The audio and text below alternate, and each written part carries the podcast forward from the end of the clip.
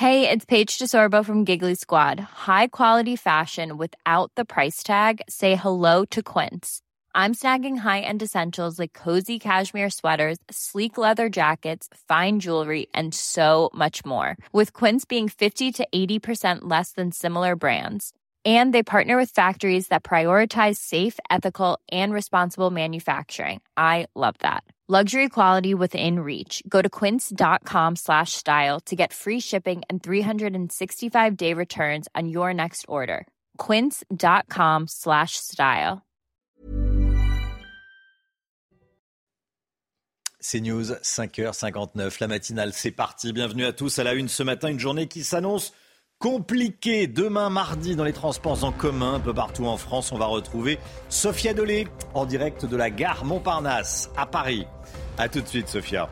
Le texte sur la réforme des retraites arrive aujourd'hui en commission à l'Assemblée nationale. Le gouvernement va devoir jouer serré pour trouver une majorité. Les dernières informations avec Gauthier Lebret. A tout de suite, Gauthier. Des voisins vigilants à Paris ont appelé la police, ce qui a permis l'arrestation de trois agresseurs, les trois agresseurs d'un commerçant à qui euh, ces voleurs voulaient dérober sa montre. Tout a été filmé. On va vous montrer et vous raconter ce qui s'est passé. Emmanuel Macron appelle les Israéliens et les Palestiniens à ne pas alimenter l'engrenage de la violence. Le secrétaire d'État américain Anthony Blinken se rend sur place aujourd'hui. Faire du sport en extérieur, en plein hiver, oui, c'est bon pour la santé. On a rencontré des courageux qui n'ont pas peur, eux, d'affronter les basses températures. Nouvelle journée de galère demain dans les transports en commun. Autant vous prévenir, la SNCF et la RATP ont dévoilé leurs prévisions de trafic. On va les regarder ensemble au niveau national déjà, Chana. Hein. Alors prévoyez 2 TGV sur 5 sur l'axe nord, un TGV sur 2 sur les axes est et sud-est et un TGV sur 4 sur l'axe atlantique. Notez également qu'il n'y aura que 2 Ouigo sur 5, 2 TER sur 10 et aucun intercité en circulation. De grosses complications sont également à prévoir en Ile-de-France. Quasiment toutes les lignes de métro seront très perturbées avec une, circulation uniquement pendant les heures de pointe, à l'exception des deux lignes euh, automatisées. Puis comptez un RER e A et B sur 3, un RER C, D et E sur 10. Et vous voyez également les perturbations à prévoir sur les lignes de Transilien. Alors on rejoint tout de suite Sophia Dolé en direct de la gare Montparnasse à Paris. Sophia, comment vont s'organiser les usagers demain? Eh bien oui, effectivement, nous avons rencontré ce matin sur le parvis de la gare Montparnasse les voyageurs matinaux, les premiers euh, voyageurs euh, de euh, cette gare. Alors, eh bien, il y a différentes catégories de voyageurs. Il y a d'abord ceux qui ont décidé de ne pas prendre les transports en commun demain, ceux qui vont soit télétravailler ou soit qui ont posé une journée pour ne pas avoir à faire le trajet domicile-travail. Et puis, il y en a d'autres qui n'ont pas le choix, qui doivent se rendre sur leur lieu de travail et qui donc vont faire autrement. C'est le cas de cette dame écoutez. Je vais reprendre à, euh, comment dire, pas le train, mais la voiture, parce que comme j'ai vu qu'il y avait un train sur 10, donc euh, je sais pas comment ça va circuler sur le RERA, ou parce que des fois il fallait que je prenne le bus, le RERA, pour rejoindre le métro. Voilà, et donc euh, si vous voulez avoir plus de précisions concernant la circulation de, de vos trains, rendez-vous dès 17h ce soir sur les applications. Merci beaucoup, Sophia Dolé, avec Marion Berchet euh, pour les images. Voilà, bon courage à vous tous. On est à, vos côtés, vous l'avez compris. Euh, plus d'un million de manifestants attendus demain dans les rues partout en France, euh, dans de grandes villes comme Paris, Lyon et Marseille, mais pas uniquement. Hein. Oui, ce mouvement anti-réforme des retraites touche aussi les villes moyennes, voire les plus petites. Alors à quoi faut-il s'attendre? On voit ça avec Sandra Buisson. Dans la rue, une foule aussi nombreuse que celle du jeudi 19 janvier, voire plus conséquente, c'est ce que prévoient les autorités pour demain. Selon nos informations, ce sont 1 voire 1,2 million de manifestants qui sont attendus à travers la France, dont 80 à 100 000 dans la capitale. Au total, un peu plus de 250 actions ont été déclarées au niveau national pour cette journée de protestation contre la réforme des retraites. En région, les plus fortes mobilisations, autour de 30 000 manifestants, se tiendront à Toulouse, Marseille, Lyon ou encore Montpellier. Particularité de ce mouvement, il mobilise fortement au-delà des grandes métropoles. Dans les villes moyennes comme Rodez, Tulle, Limoges ou encore Brive, 5 à 10 000 personnes s'étaient réunies lors de la dernière journée d'action. Et plusieurs centaines de manifestants avaient aussi battu le pavé contre le projet du gouvernement dans des villes plus petites. Du côté des lycéens, la mobilisation pourrait être plus importante demain, alors que jeudi 19, moins d'une trentaine d'établissements avaient été concernés par des actions au niveau national. Quant aux perturbateurs, les casseurs qui voudraient tenter de faire dégénérer les cortèges, ils seront à nouveau de la partie. Lors de la précédente journée de manifestation, les seules heures en région ont concerné la ville de Rennes. À Paris, deux courts épisodes de violence ont eu lieu vers 16 heures, sans parvenir à faire basculer dans le désordre la masse des manifestants classiques. Alors la réforme des retraites arrive aujourd'hui en commission à l'Assemblée nationale. Ce week-end, la Première ministre a été très claire. Le report de l'âge de départ à 64 ans n'est plus négociable. C'est le compromis que nous avons proposé. C'est nécessaire pour assurer l'équilibre du système. Gauthier Lebret avec nous. La Première ministre durcit le ton, mais pour le moment, le compte n'y est pas pour faire passer le texte à l'Assemblée? Non, si le vote avait sans doute lieu aujourd'hui, euh, eh bien, il serait sans doute rejeté effectivement hmm. à l'Assemblée. Alors déjà, il y a huit frondeurs du côté de la majorité. Ils peuvent toujours rentrer dans le rang euh, le jour où le vote euh, aura lieu. Et puis, il y a les républicains qui sont de plus en plus nombreux à vouloir voter contre cette réforme pour plusieurs raisons. Il y a un sondage IFOP qui a été réalisé qui montre que 54% des électeurs LR sont contre cette réforme. Et puis, les députés, ils rentrent en circonscription le week-end. Ils vont sur les marchés et ils se font euh, passez-moi l'expression, engueulés par euh, leurs euh, électeurs. Je rappelle tout de même que, eh bien, 65 ans, c'était la proposition des Républicains de Valérie Pécresse. Elle voulait décaler le départ à la retraite à 65 ans il y a à peine quelques mois. Alors vous l'avez vu, Elisabeth Borne reste inflexible. 64 ans et 43 annuités, ce n'est pas négociable pour la Première ministre qui tient à son équilibre budgétaire. Et si elle lâche euh, du lest, eh bien, il faut qu'elle trouve d'autres moyens de maintenir cet équilibre budgétaire. Donc même là où le gouvernement pourrait lâcher, euh, elle aura euh, ça en tête la première ministre. Alors ensuite, il y a sans doute une maladresse de communication de la part d'Elisabeth Borne de dire que ce n'est plus négociable 48 heures avant un nouveau jour de mobilisation et alors que la réforme arrive aujourd'hui au Parlement et va être débattue en euh, commission, 7000 amendements hein, tout de même, 6000 de la NUPES qui veut faire euh, de l'obstruction. Alors pour Fabien Roussel, la Première ministre fait le choix du chaos social. Pour Manuel Bompard de la France Insoumise, elle bombe le torse. Et pour euh, Marine Le Pen, eh bien Elisabeth Borne ferait bien de ne pas trop s'avancer. Merci beaucoup Gauthier Lebret. Voilà, ça va être serré à l'Assemblée. Il va y avoir, en attendant, des perturbations demain. La réforme des retraites, sujet numéro un, ce matin dans la matinale. Autre sujet euh, sur lequel j'ai envie qu'on s'appuie et euh, s'arrête quelques instants ce matin. À Paris, les auteurs d'un braquage pris en flagrant délit par la police grâce à un appel des voisins. Comme quoi, quand on est vigilant et qu'on ouvre l'œil, ça fonctionne. Un barbier du 15e arrondissement de Paris, dans le sud de Paris, a été attaqué ce week-end dans son salon de coiffure.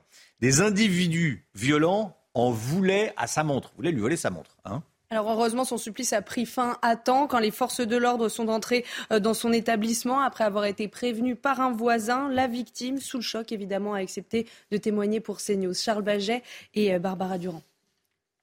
Le cauchemar de ce barbier n'aura duré que quelques secondes. Un braquage d'une hyperviolence pour une fausse montre de luxe. Le gérant de ce salon n'en revient toujours pas. Il m'a posé là, sur il y a un cap là parce qu'il y a la toilette dedans et tout. Il m'a demandé directement, euh, donne-moi votre montre. J'ai pas, je ne l'ai pas donné à la, base. Après, il m'a vraiment il m'a tranglé en, derrière.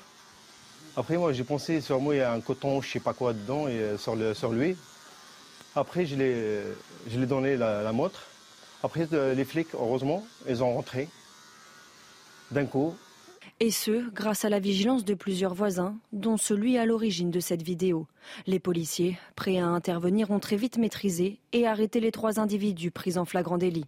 Trois jeunes qui ont essayé de pénétrer dans un immeuble du 15e arrondissement. Les voisins ont euh, vu le mouvement qui a été provoqué. Ils ont réagi tout de suite, très vite, euh, et à raison. Ils ont appelé le 17. Les policiers ont pu euh, intervenir, faire fuir ces jeunes-là, et ensuite les prendre en filature. Dans ce quartier, décrit comme calme et paisible, les habitants craignent de voir s'installer la violence et l'insécurité. En 2022, les vols de montres de luxe ont augmenté de 31% en un an. La mère de Lucas, ce collégien de 13 ans qui s'est suicidé après avoir été victime de harcèlement à l'école, va donner une conférence de presse ce matin. À cette occasion, on vous diffuse le témoignage d'Hugo dans la matinale. Pendant sa scolarité, il a été quotidiennement victime de harcèlement. Aujourd'hui, avec son association, il souhaite replacer la protection de la jeunesse au cœur de la prochaine élection présidentielle. Écoutez. Moi, j'ai été victime donc de, harcèlement scolaire de mes 6 à près de 18 ans, euh, sous différentes formes euh, verbales, qui est la première des formes les plus courantes dans le, euh, harcèlement scolaire, donc des insultes, des menaces, mais aussi donc physiques. Donc, il a toutes les formes qu'on peut imaginer qui en découlent, que ce soit des bousculades, des coups, et puis alors là, moi, de façon plus tardive, mais aujourd'hui, ça arrive dès le CP, eh bien, par des formes de cyberharcèlement euh, qui euh, justement repoussent les limites du harcèlement scolaire au-delà des murs euh, de l'école, du collège, du lycée. ça, ce sont ces différentes formes de harcèlement scolaire que j'ai vécu et qui sont les différentes formes, en plus de certaines autres, qui peuvent composer une situation de harcèlement scolaire. Et ça s'étend dans la durée. Voilà, témoignage d'une victime. C'est vrai que ça existe depuis euh, des dizaines et des dizaines d'années, mais maintenant on en parle. Maintenant on en parle. Euh, et ça aboutit à des drames. On l'a vu avec ce petit Lucas. La mère de, Lucas va prendre la parole aujourd'hui. Euh, il était homosexuel, il le disait, et il a été victime de harcèlement.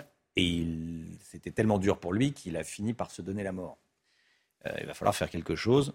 Donc, témoignage de victime, et on en parle. Qu'importe le temps et les températures, les sportifs restent motivés. En tout cas, les plus courageux d'entre eux. Ils sont nombreux à s'entraîner dehors, même en hiver. Hein. Oui, bien couverts, en groupe ou tout seuls. Ils sont tous déterminés à atteindre leurs objectifs pour cet été. Marion Bercher et Célia Barotte. Courir, faire des pompes ou de la corde à sauter, le programme n'a pas changé pour les sportifs. La baisse des températures est même bénéfique selon ses deux amis. On fait du sport à l'intérieur, mais euh, c'est surtout une perte d'eau. Et que là, c'est un climat naturel et c'est le corps qui chauffe tout seul. Je pense qu'on gagne aussi dans le tempérament, ça aide sur le mental. Et puis euh, pour la récupération, j'ai l'impression que c'est un peu plus simple euh, que dans d'autres conditions. Des bienfaits ressentis à condition de choisir la bonne tenue. J'ai deux pulls, là, et le deuxième. Et puis les gants, il y a sous les gants pour mettre bien protégé pour le froid et cache-cou pour euh, se protéger aussi le cou. Pour trouver la motivation et surtout la garder, certains ont opté pour les cours collectifs. Merci d'être là pour ce beau temps, ce temps hivernal. Hein. je sais qu'il fait froid, mais vous savez que c'est dans l'hiver qu'on réussit pour être bien cet été. Mais en hiver, ce coach doit adapter ses séances. On va travailler beaucoup plus en échauffement et beaucoup plus sur la longueur. Donc on travaille sur des exercices, soit des côtes et tout, pour monter vite en température et pas perdre de temps. C'est mieux de s'entraîner l'hiver quand il fait froid qu'en pleine chaleur.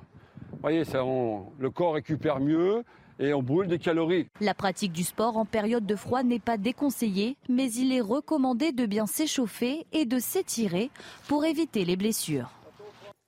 Bon, qui fait du sport en hiver autour de la table? Moi, mais en salle, j'avoue. Je suis pas prête à braver le froid euh, pour autant. Gauthier, vous n'êtes pas de sport du tout? Alors, c'est très vexant. Détrompez-vous. Merci. Merci. Déjà, J'ai cru vous entendre dire je fais pas de sport du tout. Non, c'est pas vrai. Vous ne suivez pas sur Instagram, Romain? Ensuite, c'est euh, effectivement comment faire du sport en hiver, mais en été aussi. Hein, ça fonctionne aussi. Alors, il y a, d'autres problématiques, mais bon. Ah oui, c'est vrai que vous êtes mis au sport. Ah oui, merci. Vous vous en ah oui, il y a eu euh, oui, il n'y a pas eu. Et ça s'appelle une bonne résolution de 2023 que, que j'essaye de tenir, oui, de 2023. Qui tient encore aujourd'hui. Qui tient encore aujourd'hui. Vous aussi, vous vous êtes mis au sport depuis ce week-end, apparemment. Ah ben non, moi j'en ai fait euh, beaucoup, euh, j'en ai fait moins. Euh, vélo électrique, j'en refais bien sûr.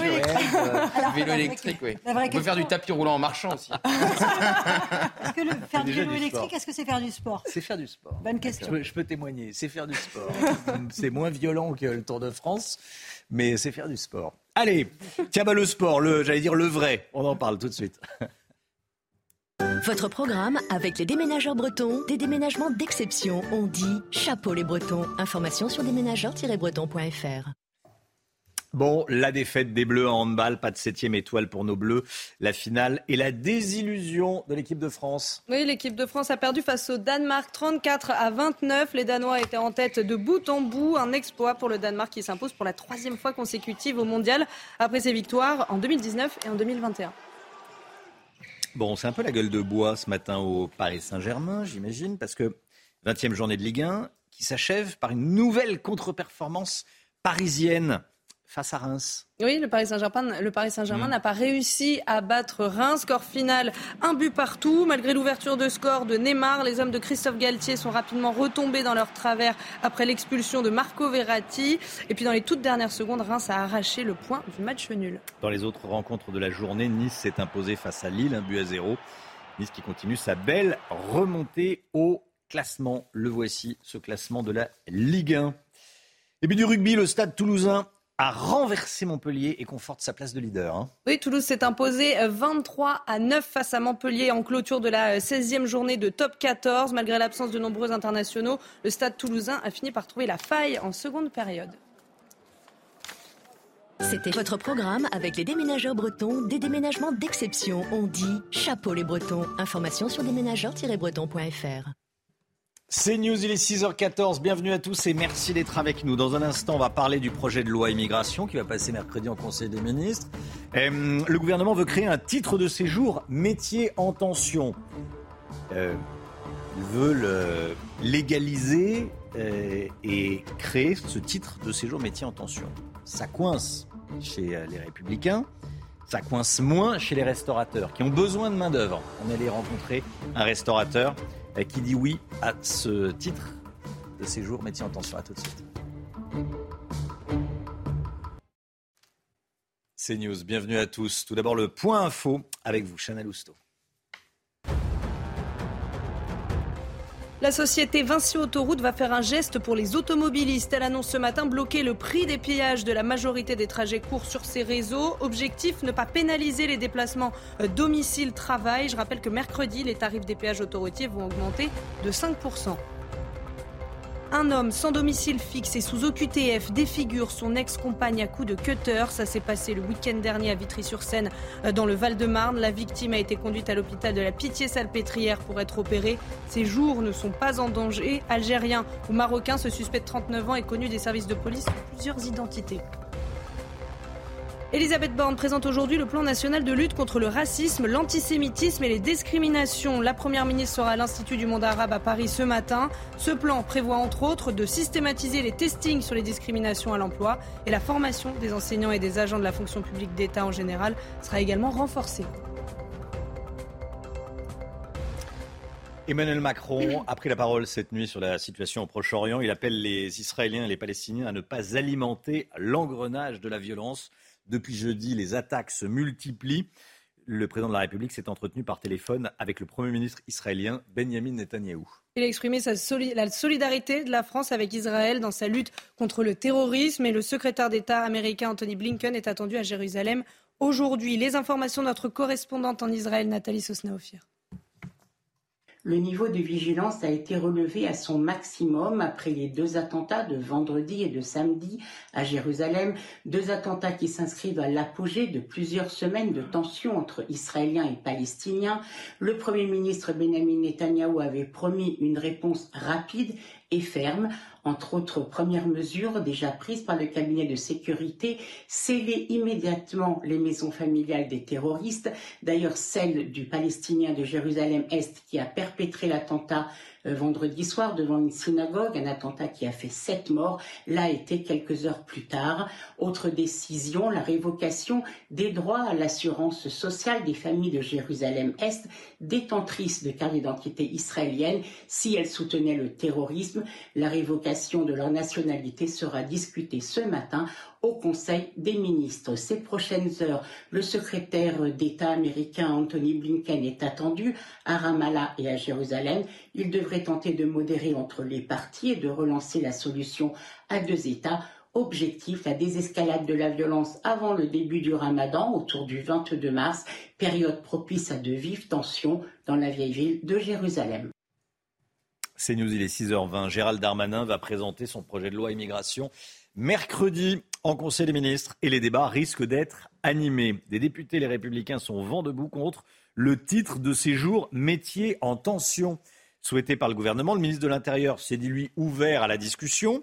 Mais qu'en pensent les principaux concernés? Face au manque de main-d'œuvre La plupart des restaurateurs fait preuve de pragmatisme. On en a rencontré un à Paris. Gilles Bedeau, Barbara Durand. Tout est réglé, madame, monsieur? Ce restaurateur n'y va pas par quatre chemins. La proposition de Gérald Darmanin, il l'approuve, il n'y voit même aucun inconvénient. Si les personnes qui sont dites françaises ne veulent plus faire ce métier-là, je suis tout à fait ouvert à prendre des étrangers. Parce que le but principal, mon intéressement à moi, c'est de trouver de la manœuvre pour répondre à ma clientèle.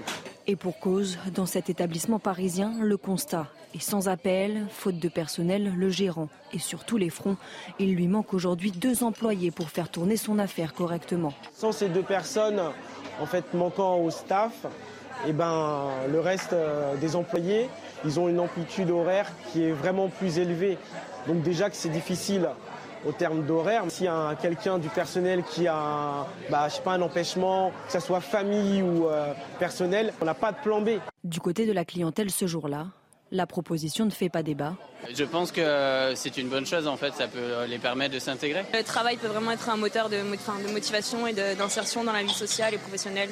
En Ile-de-France, il manquerait jusqu'à 40 000 personnes selon l'Union des métiers et des industries de l'hôtellerie, un chiffre qui grimpe à 220 000 emplois vacants au niveau national. Voilà, et on va continuer à parler de ce projet de loi immigration à 6h50 dans l'édito politique avec vous, Gauthier Lebret. Dans un instant, on va euh, parler de la retraite par capitalisation. Est-ce que c'est la fin d'un tabou? Aujourd'hui, c'est la retraite par répartition. La retraite par capitalisation, bah, c'est un peu chacun pour soi. On met de côté son argent, on dépense à la retraite. Pourquoi euh, on ne mettrait pas en place ce système Ça existe déjà en France pour certains, vous verrez. Retraite par capitalisation, est-ce la fin d'un tabou? On voit ça avec le Méguillot dans un instant. A tout de suite. Rendez-vous avec Pascal Pro dans l'heure des pros, du lundi au vendredi de 9h à 10h30. C'est News, 6h25. Merci d'être avec nous. Hier, dans le journal du dimanche, David Lisnard, le maire de Cannes, défendait le principe d'un système de retraite mêlant répartition et capitalisation. Alors qu'est-ce que c'est que la retraite par capitalisation? Déjà, euh, que propose David Lisnard exactement, le Guillaume? Alors il propose d'introduire, vous l'avez dit, un peu de capitalisation dans notre système de retraite. En gros, que chacun épargne pour sa propre retraite plutôt que de payer la retraite des autres comme dans le système actuel. Ce qu'il imagine, c'est un système en réalité qui mélangerait deux tiers de répartition pour un tiers de capitalisation, ce qui permettrait de conserver un socle minimum de pension, dit-il, autour de 1200 euros par mois pour le régime général par répartition. Il a même déjà une idée précise hein, du fonctionnement. Sur 100 euros de cotisation, il suggère que 68 financent le système par répartition, le reste étant épargné, mais pas n'importe où. Pour éviter les risques d'un mauvais placement, eh il propose de créer un plan de, de retraite, un plan, un fonds de pension qui serait contrôlé par l'État et géré par les partenaires sociaux. Alors pourquoi est-ce qu'il veut changer le système? Parce que le système est fragilisé, voire menacé par euh, la baisse du nombre de cotisants. En effet, avec euh, la baisse de la natalité et la hausse de l'espérance de vie, eh bien, on est passé de 4 cotisants pour le système de retraite en 1960, 4 cotisants par retraité, à 1,7 aujourd'hui et 1,4 voire 1,2 dans 15 ans. En clair, il y a moins d'actifs pour payer les pensions des retraités. C'est un vrai danger pour le système par répartition. C'est pourquoi l'ISNAR explique que si on ne fait rien, dans 40 ans, chaque actif devra en moyenne verser plus de 1000 euros par mois pour payer la pension des retraités. À titre de comparaison, aujourd'hui, c'est 700 euros de cotisation pour un salaire de 2000 euros. Alors, en quoi est-ce que la, retraite par capitalisation serait plus intéressante? Alors d'abord pour les cotisants, ça ne changerait rien. Hein. L'idée ce serait de conserver le même montant de, de cotisation, mais pour les retraités, ça permettrait d'améliorer les pensions puisque l'argent placé eh bien, ferait, produirait des intérêts autour de 6% par an, comme c'est aujourd'hui le cas pour les fonctionnaires. Oui, car les fonctionnaires français bénéficient déjà d'un système de retraite par capitalisation.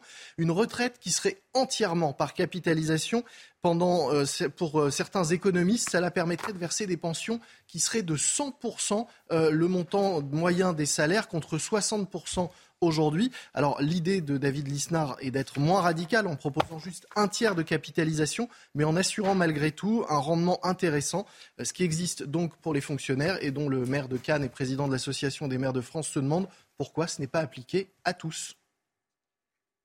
Regardez votre programme avec pharmazone.fr. Le confort de commander en ligne en soutenant votre pharmacie. 6h28, le temps tout de suite avec Alexandra Blanc. La météo avec Groupe Verlaine. Solution de centrale photovoltaïque avec option de stockage pour profiter de la lumière, même en cas de coupure. Le temps avec vous, Alexandra, avec quelques averses sur le nord aujourd'hui et notamment en Bretagne. Hein. Oui, quelques averses sur les régions du nord, entre le bassin parisien, la Bretagne ou encore en allant également vers les Deux-Sèvres avec des conditions météo assez nuageuses sur le nord du pays. Regarder cette image prise en fin de journée. Très beau coucher de soleil dans les Deux-Sèvres du côté de Lezay avec d'excellentes conditions. On avait quelques nuages mais quelques éclaircies. Regardez le très beau coucher de soleil. Dans le Finistère, les conditions météo restent assez nuageuses, un petit peu à l'image des jours précédents. Ce sera le cas d'ailleurs aujourd'hui avec l'arrivée d'une perturbation assez peu active qui donne ce matin un temps assez brumeux, assez nuageux. On retrouve également quelques averses en remontant vers le nord-est ce matin, des conditions météo qui vont rester assez mitigées. On retrouve en revanche un temps beaucoup plus lumineux entre les Pyrénées, le golfe du Lion ou encore les Alpes avec néanmoins le maintien du vent. On a un petit peu de brouillard également le long de la Garonne. Dans l'après-midi, très peu d'évolution. Nuages sur le nord, soleil dans le sud, maintien du vent en Méditerranée. Le tout dans des températures contrastées. Il fait très doux en Bretagne ce matin, 4 à 5 degrés pour la pointe bretonne contre en moyenne moins 6 degrés à Clermont-Ferrand ou encore moins 2 degrés à Lyon. Et dans l'après-midi, les températures remontent. Ça y est, vraiment, la douceur se remet en place avec 9 degrés à Paris, 9 degrés également pour le Pays Basque et 14 degrés à Ajaccio, température qui retrouve des niveaux conformes au normal de saison. Vous avez regardé la météo avec Groupe Verlaine. Isolation thermique par l'extérieur avec aide de l'État. Groupe Verlaine, le climat de confiance. C'est News, il est 6h30. Merci d'être avec nous à la une ce matin. Un homme sous OQTF qui agresse son ex-compagne. Il lui a lacéré le visage. Comment est-ce possible? On va vous raconter ce qui s'est passé. Le texte sur la réforme des retraites arrive aujourd'hui en commission à l'Assemblée nationale avant la journée de manifestation de demain. Qu'est-ce qui est négociable et qu'est-ce qui ne l'est pas? On verra ça avec Lomi Guillot. En pleine réforme des retraites, le gouvernement s'attaque à un autre dossier sensible, l'immigration. À vouloir satisfaire tout le monde, le gouvernement risque de ne satisfaire personne. On en parle avec Gauthier Lebret. La Première ministre lance un plan contre le racisme, l'antisémitisme et les discriminations. On verra ce qui est prévu avec notamment une visite obligatoire pour tous les élèves dans les lieux mémoriels. Et puis ça vous dit de manger des insectes? L'Union européenne autorise la mise sur le marché d'une poudre de grillon vietnamienne dans les aliments. Ce drame à Vitry-sur-Seine dans le Val-de-Marne. Un homme sous OQTF, sans domicile fixe, défigure son ex-compagne à coups de cutter. Ça s'est passé le week-end dernier. La victime a été conduite à l'hôpital de la Pitié-Salpêtrière pour être opérée. Ses jours ne sont pas en danger. Algérien ou marocain, ce suspect de 39 ans est connu des services de police sous plusieurs identités. Sophia Dolé. C'est dans cette avenue du Moulin de Saquet à Vitry-sur-Seine que l'agression a eu lieu ce samedi soir.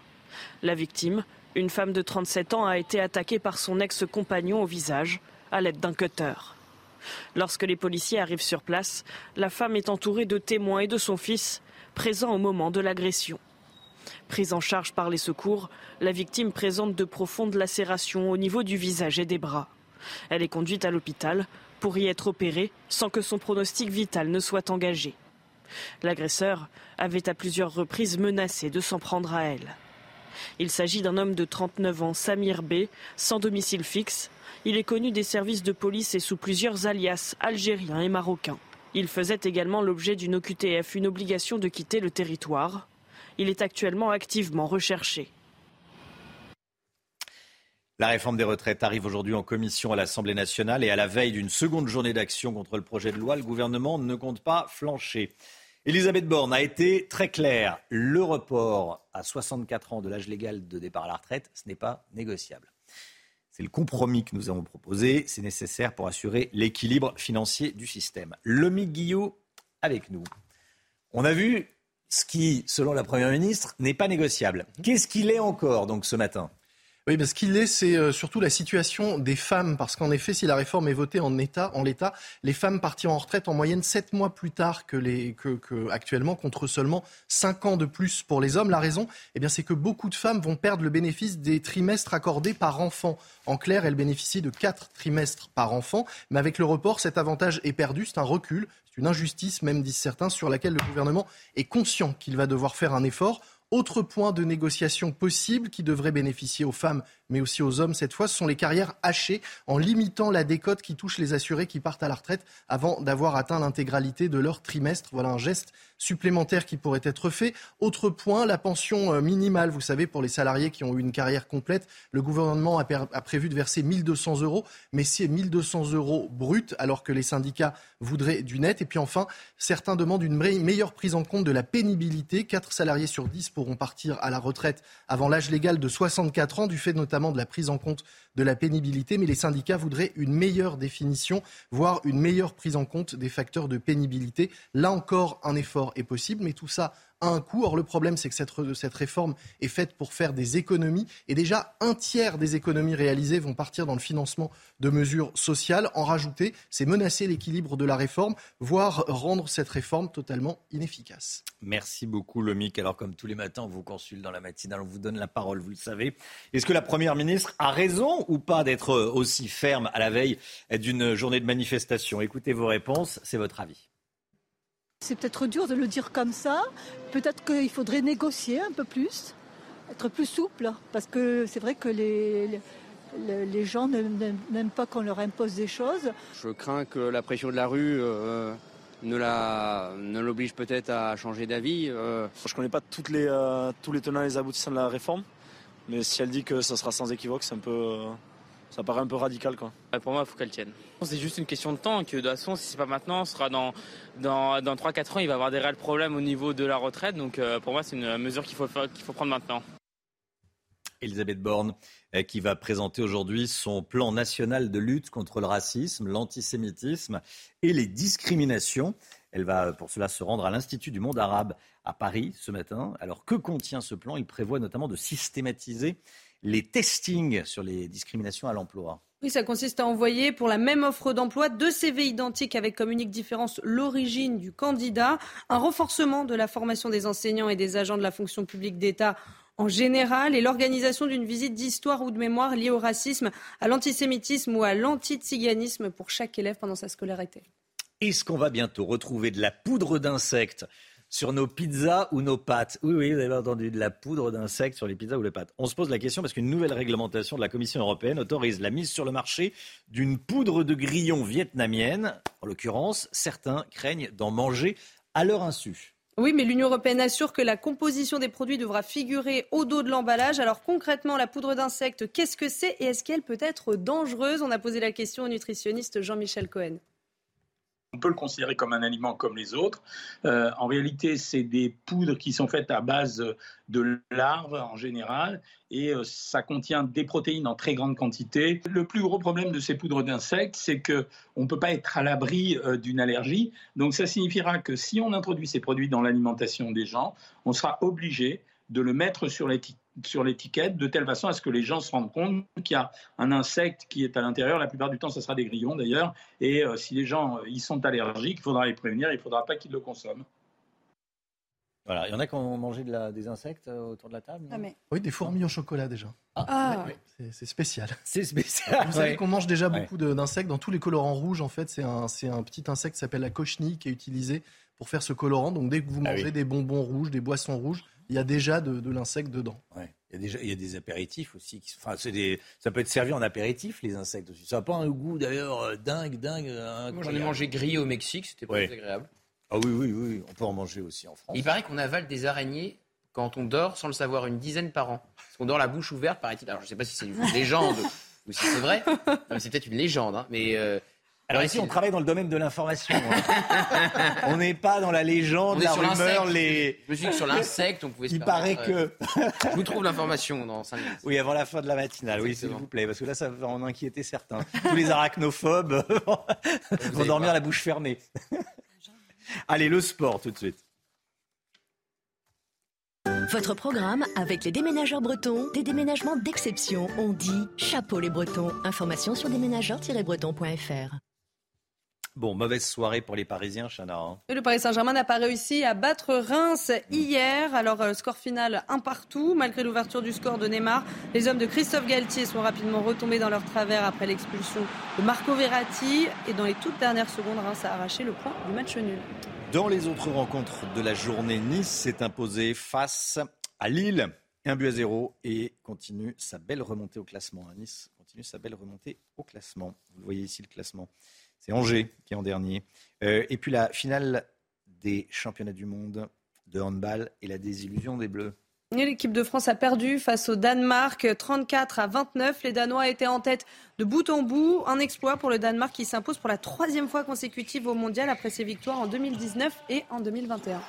Et puis le championnat de basket. Troisième rencontre cette saison, troisième victoire de Monaco hein, face au champion de France en titre, Lasvel. Oui, les coéquipiers d'Eli Okobo, auteur de 18 points dans cette rencontre, se sont imposés à l'Astrobal 72 à 63. Une victoire qui conforte encore un peu plus leur place de leader au championnat. C'était votre programme avec les déménageurs bretons, des déménagements d'exception. On dit chapeau les bretons. Information sur déménageurs-bretons.fr. CNews, il est 6h39. Merci d'être avec nous. Merci d'avoir choisi CNews pour démarrer cette journée et cette semaine. Demain, grosse journée de mobilisation et de grève contre la réforme des retraites. On sera en direct dans un instant avec Fabien Villedieu, représentant de Sudrail. A tout de suite.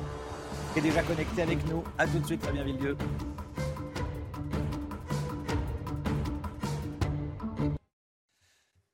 C'est News, 6h42. Dans un instant, on sera en direct avec Fabien Villedieu de Sudrail. Mais tout d'abord, le point info avec Chana Lousteau.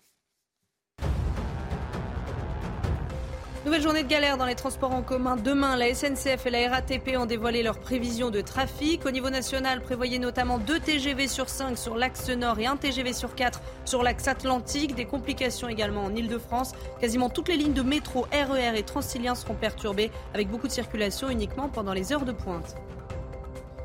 Emmanuel Macron appelle Israéliens et Palestiniens à ne pas alimenter l'engrenage de la violence. Depuis jeudi, les attaques se multiplient au Proche-Orient. Le chef de l'État s'est entretenu par téléphone avec le Premier ministre israélien Benjamin Netanyahou. Il a exprimé la solidarité de la France avec Israël dans sa lutte contre le terrorisme. Le secrétaire d'État américain Anthony Blinken est attendu à Jérusalem aujourd'hui. Et puis l'Allemagne n'enverra pas d'avions de combat aux Ukrainiens. C'est ce qu'a annoncé hier le chancelier allemand Olaf Scholz. En déplacement au Chili, il a, exprimé, il a expliqué que Joe Biden et lui refusaient d'envoyer des troupes en Ukraine pour éviter une escalade du conflit.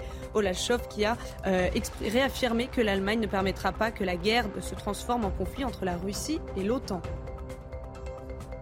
Fabien Villedieu en direct avec nous représentant de Sudrail. Bonjour Fabien Villedieu, merci euh, d'être en direct ce matin avec nous. Bon, Elisabeth Borne dit que les 64 ans, ça sert à rien, c'est pas négociable. Euh, elle va le faire passer, ça va passer. L'âge légal de départ à la retraite va être repoussé de 62 à 64 ans. Ça sert à quoi de manifester demain? Eh ben, ça sert à la faire reculer. Voilà, on aura compris que sur l'essentiel, c'est-à-dire euh, aussi bien le décalage à 64 ans, ils veulent pas reculer, sur l'histoire de l'accélération de la réforme Touraine, c'est-à-dire le fait de passer à 43 années de cotisation non plus. Donc en fait, on vient négocier quoi? On vient négocier rien. Voilà, euh, la couleur du papier peint. Bah, moi, je suis pas là pour euh, négocier la couleur du papier peint. Je suis là pour effectivement faire reculer sur quelque chose que les Français ne veulent pas. Voilà. Mais alors justement, a priori, si il y a, y a, un sujet qui revient souvent, c'est les carrières longues. Il y, y a, un sujet. Euh, euh, d'ailleurs, ça, ne bouge pas. Ça existait avant la réforme et la réforme n'y change rien. C'est que les carrières longues, euh, les personnes qui, ont, qui mènent une carrière longue devront cotiser 44 ans et non pas 43 comme le reste des, salariés. Ça, ça peut évoluer. Oui, bah écoutez, c'est très bien si ça évolue, mais et les autres? Et tous ceux qui aujourd'hui ont commencé à travailler après 20 ans, en gros, si vous commencez à travailler à 21 ans, voilà, euh, vous n'êtes pas considéré comme carrière longue. Et eh ben, quand vous commencez à travailler à 21 ans, mais même quand vous commencez à travailler euh, bien, bien après, vu que de toute façon les gens n'arrivent déjà pas à se projeter à travailler à 62 ans, parce que c'est ça la réalité. Pourquoi euh, il y a aujourd'hui une mobilisation qui est très populaire et qu'il y aura énormément de monde demain? C'est que le carburant de la mobilisation, c'est quoi? C'est que le fait qu'aujourd'hui, les gens n'arrivent pas à se projeter à 62 ans et on va leur demander de gratter, de travailler deux ans de plus. C'est ça le moteur de la, donc nous, on va pas commencer à dire bon bah bon pour vous, euh, vous avez commencé à 21 ans, tant pis pour vous. Hein, hmm. euh. Mais ce que dit le gouvernement, c'est que les, les, Français vont de vous dites les Français se, se, se projettent pas euh, en travaillant jusqu'à 62 ans, parce que dit le gouvernement, il va falloir se projeter jusqu'à 64 ans. Vous avez, vous avez certainement lu l'interview de, de Bruno Le Maire hier dans le JDD. La France est surendettée. Enfin, il n'a pas prononcé ce mot, mais c'est moi qui le prononce. Mais 3 000 milliards d'euros de dette. Il y a un moment, il faut, faut faire quelque chose, non? C'est une blague, quoi. Alors, on nous sort la semaine dernière euh, les comptes de la sécurité sociale. On nous a dit, voilà, il mmh. risque d'y avoir 12 euh, milliards de dettes, euh, vu qu'a priori, ça fait pas assez peur. Donc là, on va commencer à dire 3 000 milliards. Non, mais et le catastrophisme, et s'ils sont pas capables de gouverner, bah, qui gouverne pas, hein, qui laisse la place. Hein.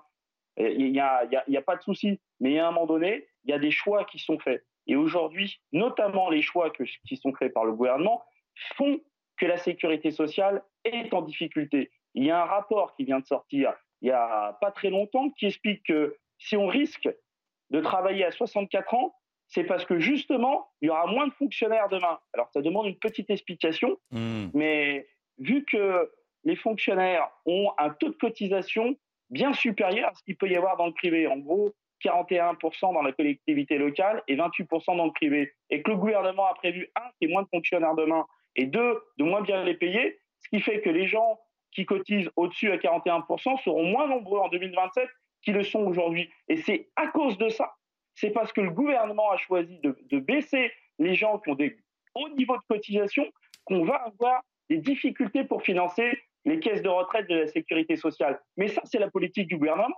C'est les choix du gouvernement. C'est-à-dire qu'ils font des choix qui affaiblissent les comptes de la Sécu et après ils nous regardent avec bouche en cœur en disant Ah bah regardez, il n'y a pas d'argent, il va falloir travailler jusqu'à 64 hmm. ans. Mais c'est une blague. Bon. C'est une blague. Fabien, Fabien Villedieu, euh, vous êtes prêt à bloquer le pays euh, à partir de, de demain euh?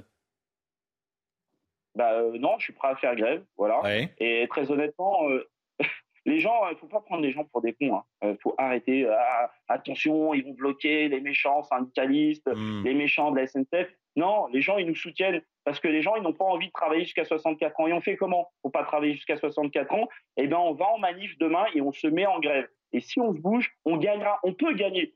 Moi, je, suis terrorisé par une seule chose aujourd'hui, c'est le fatalisme qu'il peut y avoir chez, chez, les gens qui se disent eh ben, on est contre cette réforme, mais Macron, c'est un dingue, il reculera jamais. On peut gagner, on peut le faire reculer, mais pour ça, il faut venir demain en manifestation et se mettre en grève.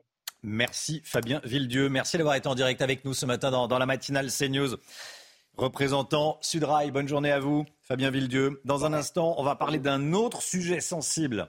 Il y a les retraites en ce moment. Bon, je, vous, vous apprends rien. désolé en fait. Le projet de loi immigration va passer en Conseil des ministres mercredi.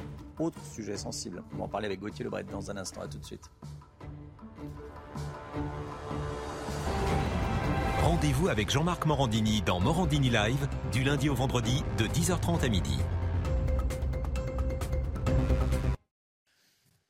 6h52, c'est l'autre réforme très importante de ce début d'année, celle sur l'immigration. Elle sera présentée en Conseil des ministres mercredi pour un débat au Parlement au printemps.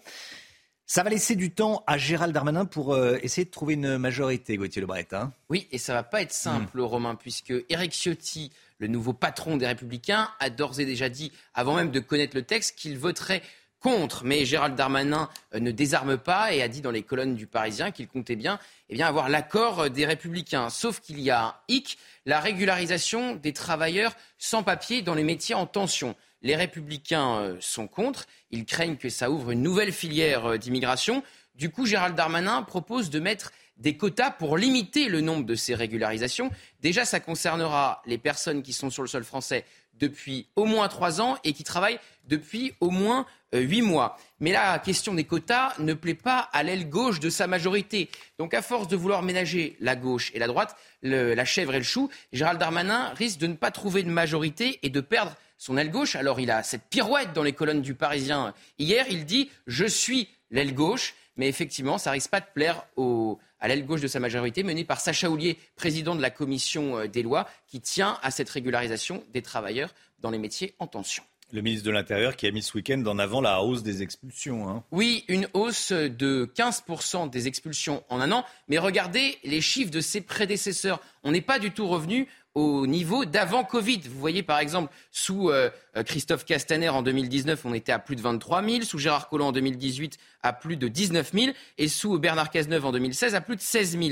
Donc euh, effectivement, on n'est pas du tout revenu au seuil d'avant Covid, contrairement à ce que laisse entendre Gérald Darmanin. Alors il dit que l'année qui reprendra une véritable politique d'expulsion, c'est 2023. On va pouvoir expulser encore plus d'étrangers, je cite le ministre, délinquants sans leur trouver d'excuses. Ça, c'est grâce à sa nouvelle loi qu'il met en avant. Et puis, il rappelle qu'on a vécu une crise particulièrement grave avec le Maghreb qui s'est arrêtée il y a quelques semaines. Je vous rappelle qu'il y a quelques semaines, la France, le ministre de l'Intérieur, a fait le choix eh de remettre au niveau d'avant la crise les visas avec le Maghreb qu'on avait baissé de 50% avec l'Algérie et le Maroc et de 30% avec la Tunisie. Gérald Darmanin qui essaie de justifier le nombre record de titres de séjour délivrés l'année dernière. Hein. Oui, alors on est à plus de 320 000, hein, vous le savez, hmm. c'est un record euh, absolu. Alors il dit que c'est voulu, le ministre de l'Intérieur, car c'est une augmentation, je le cite, de l'immigration des étudiants et des gens qui travaillent et non pas de l'immigration familiale. Donc c'est de l'immigration choisie, dit-il. Alors effectivement, ça a augmenté de 45% en un an pour des raisons économiques et de 23% euh, pour les étudiants. Pas, pas sûr que cet argumentaire réussisse à convaincre les républicains pour qui la politique du gouvernement, je cite, est une bérésina. C'est l'un de leurs tracts qu'ils ont diffusé sur leurs réseaux sociaux après les chiffres révélés euh, de l'immigration. Bérésina, vous le savez, synonyme de désastre depuis la campagne de Russie de Napoléon. Mais contrairement à une idée reçue, ce n'est pas une défaite de l'empereur, mais bien une victoire tactique. Tout n'est donc pas perdu pour le gouvernement et Gérald Darmanin. Un petit peu d'histoire. Merci Gauthier. Voilà, effectivement, la Bérésina n'est pas une défaite. Puisque la majorité des troupes de Napoléon ont réussi à franchir la Bérésina. Contrairement à la croyance populaire, on dit c'est la Bérésina, franchement, oui. C'est la débâcle. C'est la débâcle. Euh, merci Gauthier. 8h15, soyez là. Laurence Ferrari recevra le général Vincent Desportes. Ce sera question de la guerre en Ukraine, bien sûr. 8h15 dans la matinale. Bien dans vos baskets, devant la chronique culture avec Bexley. Bexley, bon chic, bon sens. Et ce matin, on écoute Taylor Swift, Lavender Haze, alors que son album Midnight vient d'être certifié disque d'or en France. Elle mise sur ce titre pour euh, que ce soit son prochain tube.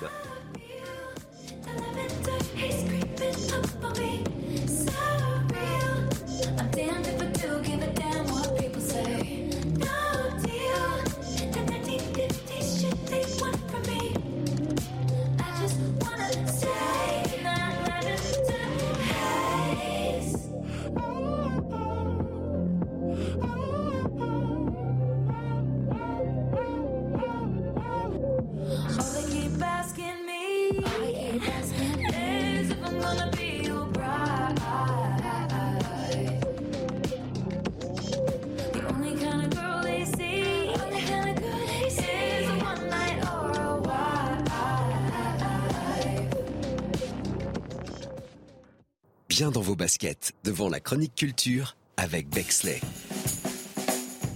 Bexley, bon chic, bon sens. Le temps, tout de suite, Alexandra Blanc. La météo avec Groupe Verlaine. Solution de centrale photovoltaïque avec option de stockage pour profiter de la lumière, même en cas de coupure. Alexandra Blanc, vous nous emmenez dans les Pyrénées. Oui, regardez ces images du côté de Gourette avec d'excellentes conditions météo, un ciel parfaitement dégagé et surtout des températures qui vont remonter, températures qui s'annoncent beaucoup moins hivernales pour cette semaine. Les températures restent contrastées ce matin et oui, on n'est pas tous logés à la même enseigne avec, regardez, température vraiment froide pour le Puy-en-Velay avec moins 9,1 degrés actuellement euh, du côté du Puy-en-Velay contre près de 10 degrés en Bretagne, notamment à Ouessant, presque 20 degrés d'écart entre la Bretagne et le Puy-en-Velay température vraiment contrastée. Ce matin, on n'est pas tous logés à la même enseigne. Sur les régions du Nord, on retrouve un temps très très nuageux hein, également en termes de ciel avec ces conditions météo beaucoup plus agréables en allant vers les régions méridionales ou encore au pied des Pyrénées avec toujours un petit peu de vent, un petit peu de vent en basse vallée du Rhône. On a également du brouillard le long de la Garonne et quelques petits flocons de neige sur le nord-est. Rien de bien méchant. Dans l'après-midi, eh bien, cette perturbation, on va toujours la retrouver sur les régions du Nord. On retrouvera quelques éclaircies hein, sur l'extrême nord du pays cet après-midi midi toujours un temps très très lumineux dans le sud France, coupé en deux avec ces nuages et ces quelques averses entre la Bretagne, la Vendée ou encore en allant vers le nord-est. Le vent se maintient également dans le sud et va même un petit peu se renforcer modérément des rafales de l'ordre de 70 à 80 km par heure tout de même. Les températures, températures eh bien, qui restent froides sur les régions centrales, moins 5, moins 6 degrés actuellement contre de la grande douceur en Bretagne avec 4 degrés à Brest. Et puis dans l'après-midi, les températures remontent. Ça y est, on va retrouver des niveaux à peu près conformes au normal de saison. 9 à Paris, 9 degrés pour le Pays Basque, 5 degrés entre Clermont-Ferrand et Lyon, 11 degrés euh, pour la Pointe Bretonne et 14 degrés à Ajaccio. La suite du programme, beaucoup de grisailles sur les régions du nord, un petit peu de vent toujours en Méditerranée et des températures qui devraient remonter. La douceur qui sera donc de nouveau au rendez-vous cette semaine. Température un petit peu plus douce donc. Vous avez regardé la météo avec Groupe Verlaine. Isolation thermique par l'extérieur avec aide de l'État. Groupe Verlaine, le climat de confiance. C'est News, il est 6h59. Bienvenue à tous et merci d'être avec nous à la une ce matin. Une journée qui s'annonce compliquée. Demain, dans les transports en commun, un peu partout en France, bon courage. On va retrouver Sophia Dolé à la gare Montparnasse à Paris. A tout de suite, Sophia. Des voisins vigilants ont appelé la police et permis ainsi d'arrêter les trois agresseurs d'un commerçant à qui ils voulaient voler sa montre. Tout a été filmé, on va vous raconter ce qui s'est passé. C'était dans le 15e arrondissement de la capitale. Les taux de crédit à la consommation sont de plus en plus chers, de plus en plus élevés. Outre cette remontée des taux, les prêts vont être de plus en plus difficiles à obtenir. Le Guillot avec nous pour nous apporter des précisions. Les excès de vitesse qui ont doublé malgré le nombre croissant de radars en France. Comment agir contre ces infractions au code de la route? Pierre Chasseret sera avec nous.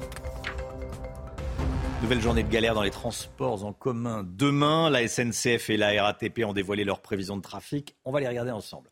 Au niveau national, déjà, on prévoit 2 TGV sur 5 sur l'axe nord, 1 TGV sur 2 sur les axes est et sud-est, 1 sur 4 sur l'axe atlantique. Euh, il, y a également, il n'y a également que 2 Ouigo sur 5, 2 TER sur 10 en prévision demain aucun intercité en circulation, Chana. Hein. Et de grosses complications sont également hmm. à prévoir en Ile-de-France. Quasiment toutes les lignes de métro seront très perturbées avec une circulation uniquement pendant les heures de pointe, à l'exception des deux lignes automatisées. Et puis comptez un RER A et B sur 3 et un RER C, D et E sur 10. Vous voyez également les perturbations à prévoir sur les lignes de Transilien. Alors on rejoint tout de suite Sophia Dolé en direct de la gare Montparnasse à Paris. Sophia, comment vont s'organiser les usagers ce matin? Demain, pardon.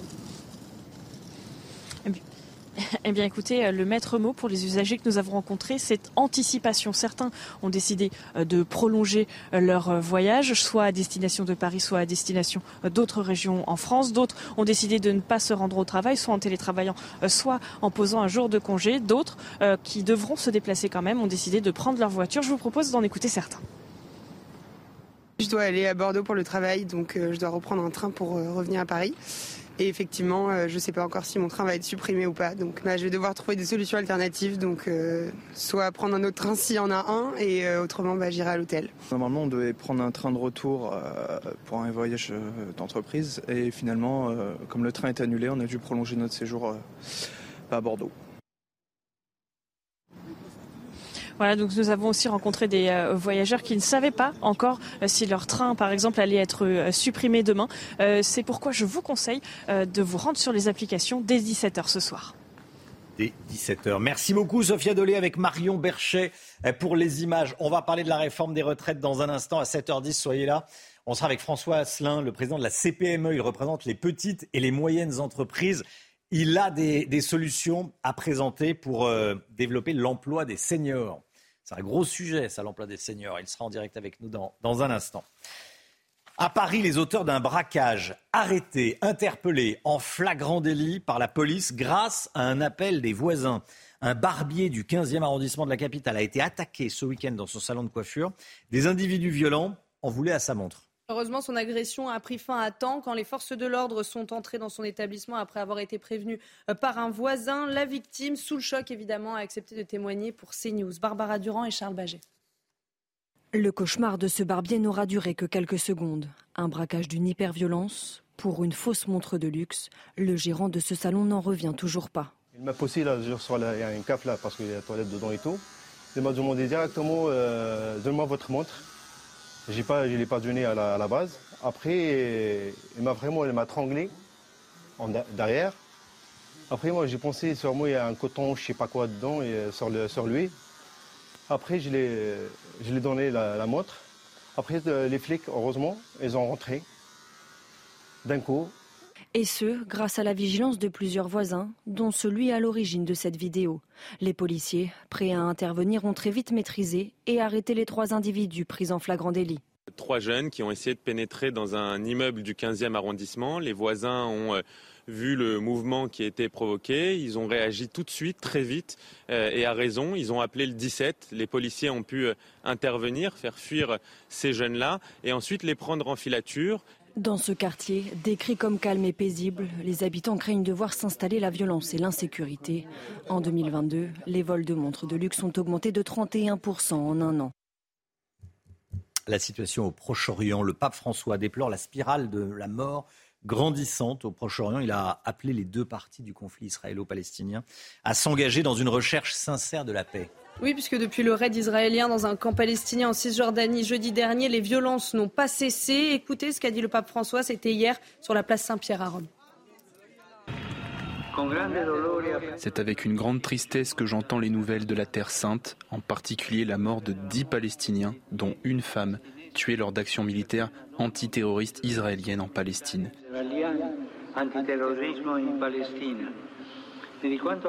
Et ce qui s'est passé près de Jérusalem vendredi soir, lorsque sept juifs israéliens ont été tués par un Palestinien et trois ont été blessés alors qu'ils sortaient de la synagogue.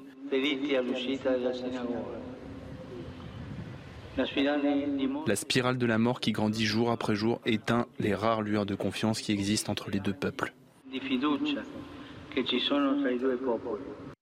Voilà, Emmanuel Macron a, a communiqué cette nuit. L'appel israélien et palestinien à ne pas alimenter l'engrenage de la violence, et ce alors que le secrétaire d'État américain se rend sur place Aujourd'hui, Anthony Blinken. L'Allemagne n'enverra pas d'avions de combat aux Ukrainiens. C'est ce qu'a annoncé ces dernières heures le chancelier allemand Olaf Scholz. En déplacement au Chili, il a expliqué que Joe Biden et lui refusaient d'envoyer des troupes en Ukraine pour éviter une escalade du conflit.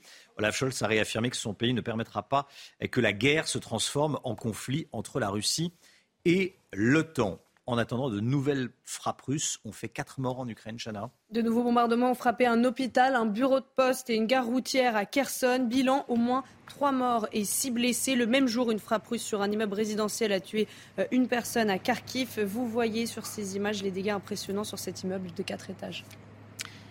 Pas de septième étoile pour nos Bleus. Ils ont euh, perdu au championnat en finale du championnat du monde de, handball. on en parle tout de suite. Votre programme avec les déménageurs bretons, des déménagements d'exception. On dit chapeau les bretons. Information sur déménageurs-bretons.fr. 34 à 29, nos bleus ont été battus par les Danois. Oui, les Danois étaient en tête de bout en bout pour cette finale. Un exploit pour le Danemark, le Danemark qui s'impose pour la troisième fois consécutive au mondial après ses victoires en 2019 et en 2021. Du football avec la 20e journée de Ligue 1 qui s'achève sur une nouvelle contre-performance parisienne face à Reims. Hein. Oui, le Paris Compliqué pour, pour euh, le PSG. Hein. Oui, c'est compliqué. Ils n'ont pas réussi euh, à battre Reims. Score final, un but partout. Malgré l'ouverture de score de Neymar, les hommes de Christophe Galtier sont rapidement retombés dans leur travers après l'expulsion de Marco Verratti. Et dans les toutes dernières secondes, Reims a arraché le point du match nul.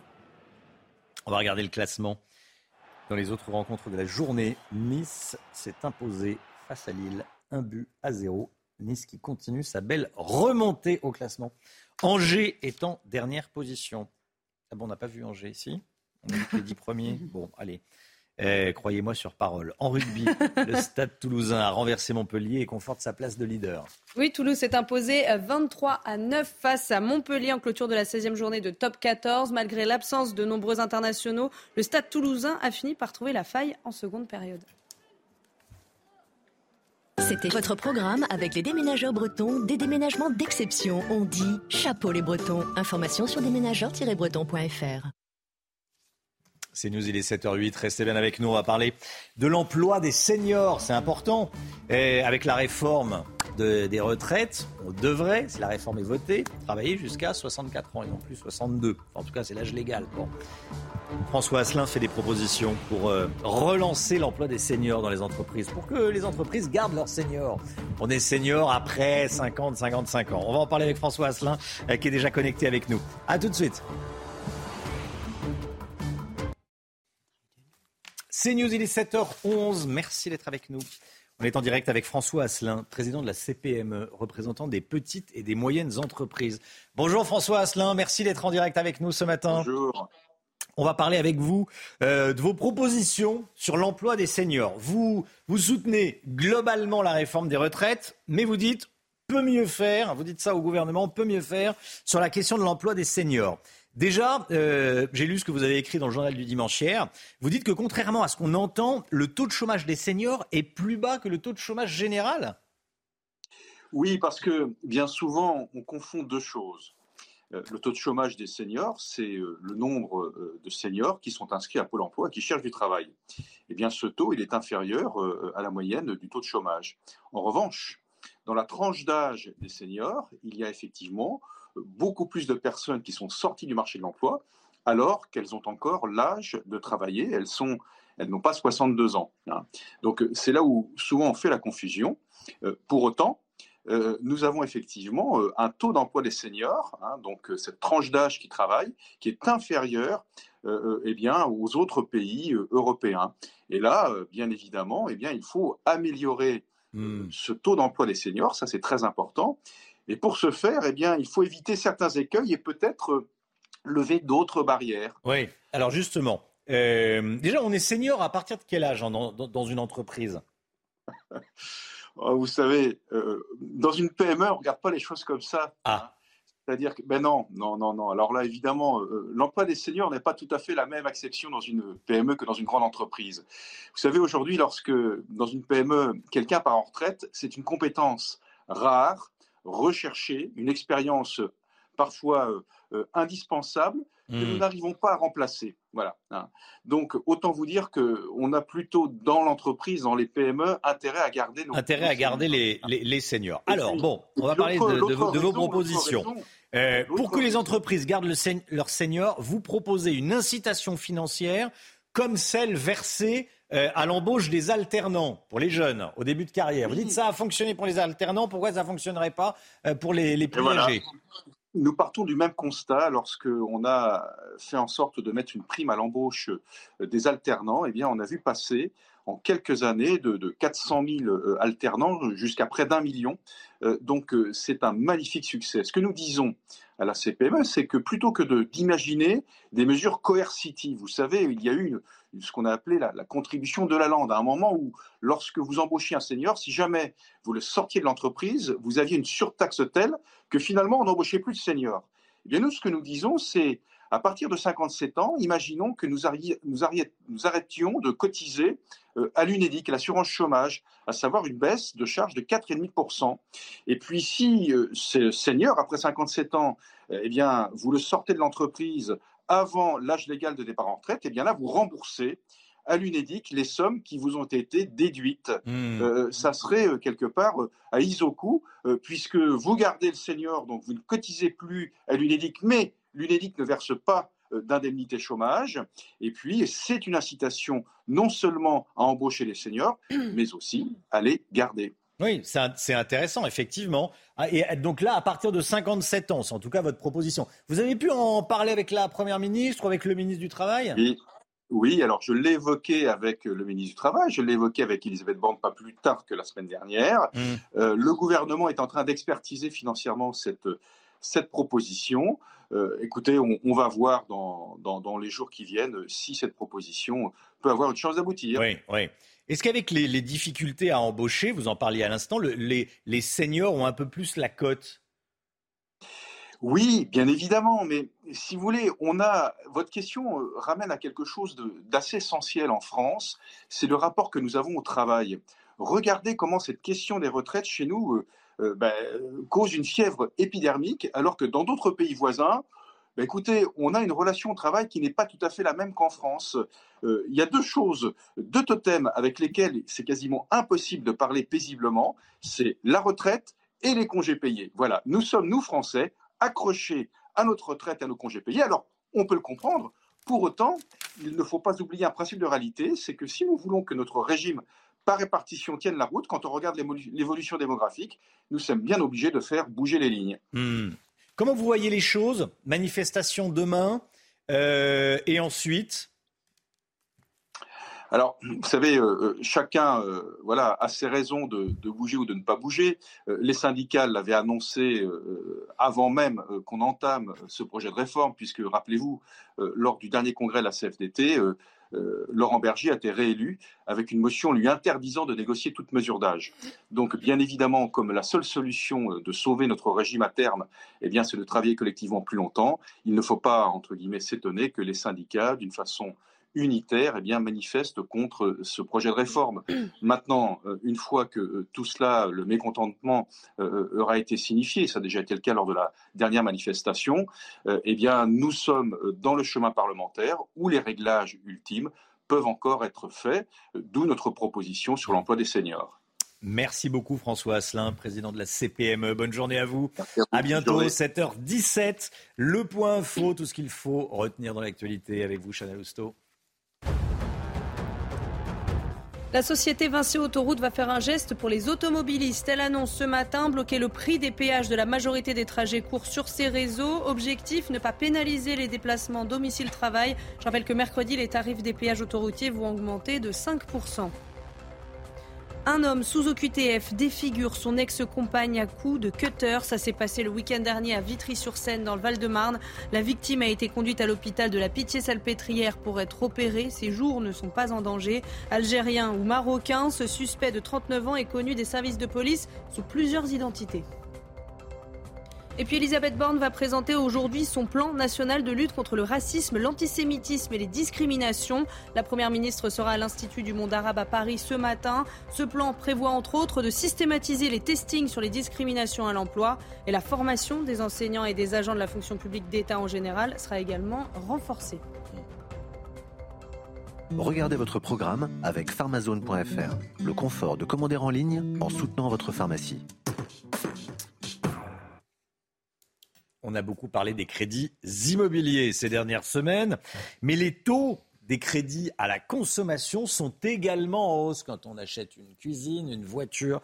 Euh, le Miguel, ça monte de combien les taux à la, des crédits à la consommation? Ça monte de 1,22 points entre euh, janvier de l'année dernière et décembre de l'année dernière. C'est passé de 3,63% en moyenne à 4,85% en décembre selon le comparateur spécialisé check mon crédit. Résultat, si vous empruntez 15 000 euros sur 60 mois pour acheter une voiture d'occasion, par exemple, eh bien, le site a calculé que ça vous coûterait presque 500 euros de plus aujourd'hui qu'il y a un an. Et ça pourrait encore augmenter car les taux continuent de grimper. Qu'est-ce qui explique cette remontée des taux de la situation économique internationale Oui, l'argent coûte plus cher, on pourrait dire. C'est-à-dire que les organismes qui vous prêtent de l'argent, eh bien, empruntaient cet argent pratiquement à, 0% euh, il y a un an et aujourd'hui, c'est à 2,5% euh, d'intérêt. Ils ne pouvaient pas totalement répercuter ces hausses sur vos crédits du fait du taux d'usure, mais vous le savez, on l'a dit pour les crédits immobiliers, ce taux d'usure, le taux maximum auquel on peut emprunter quand on ajoute les frais de dossier et l'assurance, eh bien, est réévalué désormais tous les mois. Résultat de cette réévaluation mensuelle, les organismes de crédit peuvent accompagner la hausse des, taux plus régulièrement et donc les taux euh, augmentent euh, régulièrement. Alors en plus de coûter plus cher, on, apprend aussi que les crédits conso vont être plus difficiles à obtenir Oui, c'est également lié au contexte économique incertain qui fait craindre aux établissements euh, bancaires et prêteurs une hausse des défaillances, en clair, des emprunteurs qui, du fait de la situation économique, notamment la montée des charges, hein, euh, l'électricité, l'énergie, ne peuvent plus rembourser euh, leurs crédits. Et donc, du coup, les banques sont plus regardantes sur les, dossiers et, et, sélectifs. Résultat et conséquence de cela, le nombre de prêts personnels a chuté de 11, de 17, pardon, 17,5% en novembre. Ça, c'était les derniers chiffres disponibles, mais on craint une plus forte chute du nombre de crédits accordés dans les semaines qui viennent. Vous avez regardé votre programme avec pharmazone.fr, le confort de commander en ligne en soutenant votre pharmacie. 7h21, merci d'être avec nous. Belle journée à vous. Dans un instant, on va parler de voitures. Jamais la France n'a connu autant de grands excès de vitesse. Jamais la France n'a connu autant de grands excès de vitesse. Il va falloir lever le pied dans un instant. Avec Pierre Chasseret. À tout de suite. Rendez-vous avec Pascal Pro dans l'heure des pros. Du lundi au vendredi, de 9h à 10h30.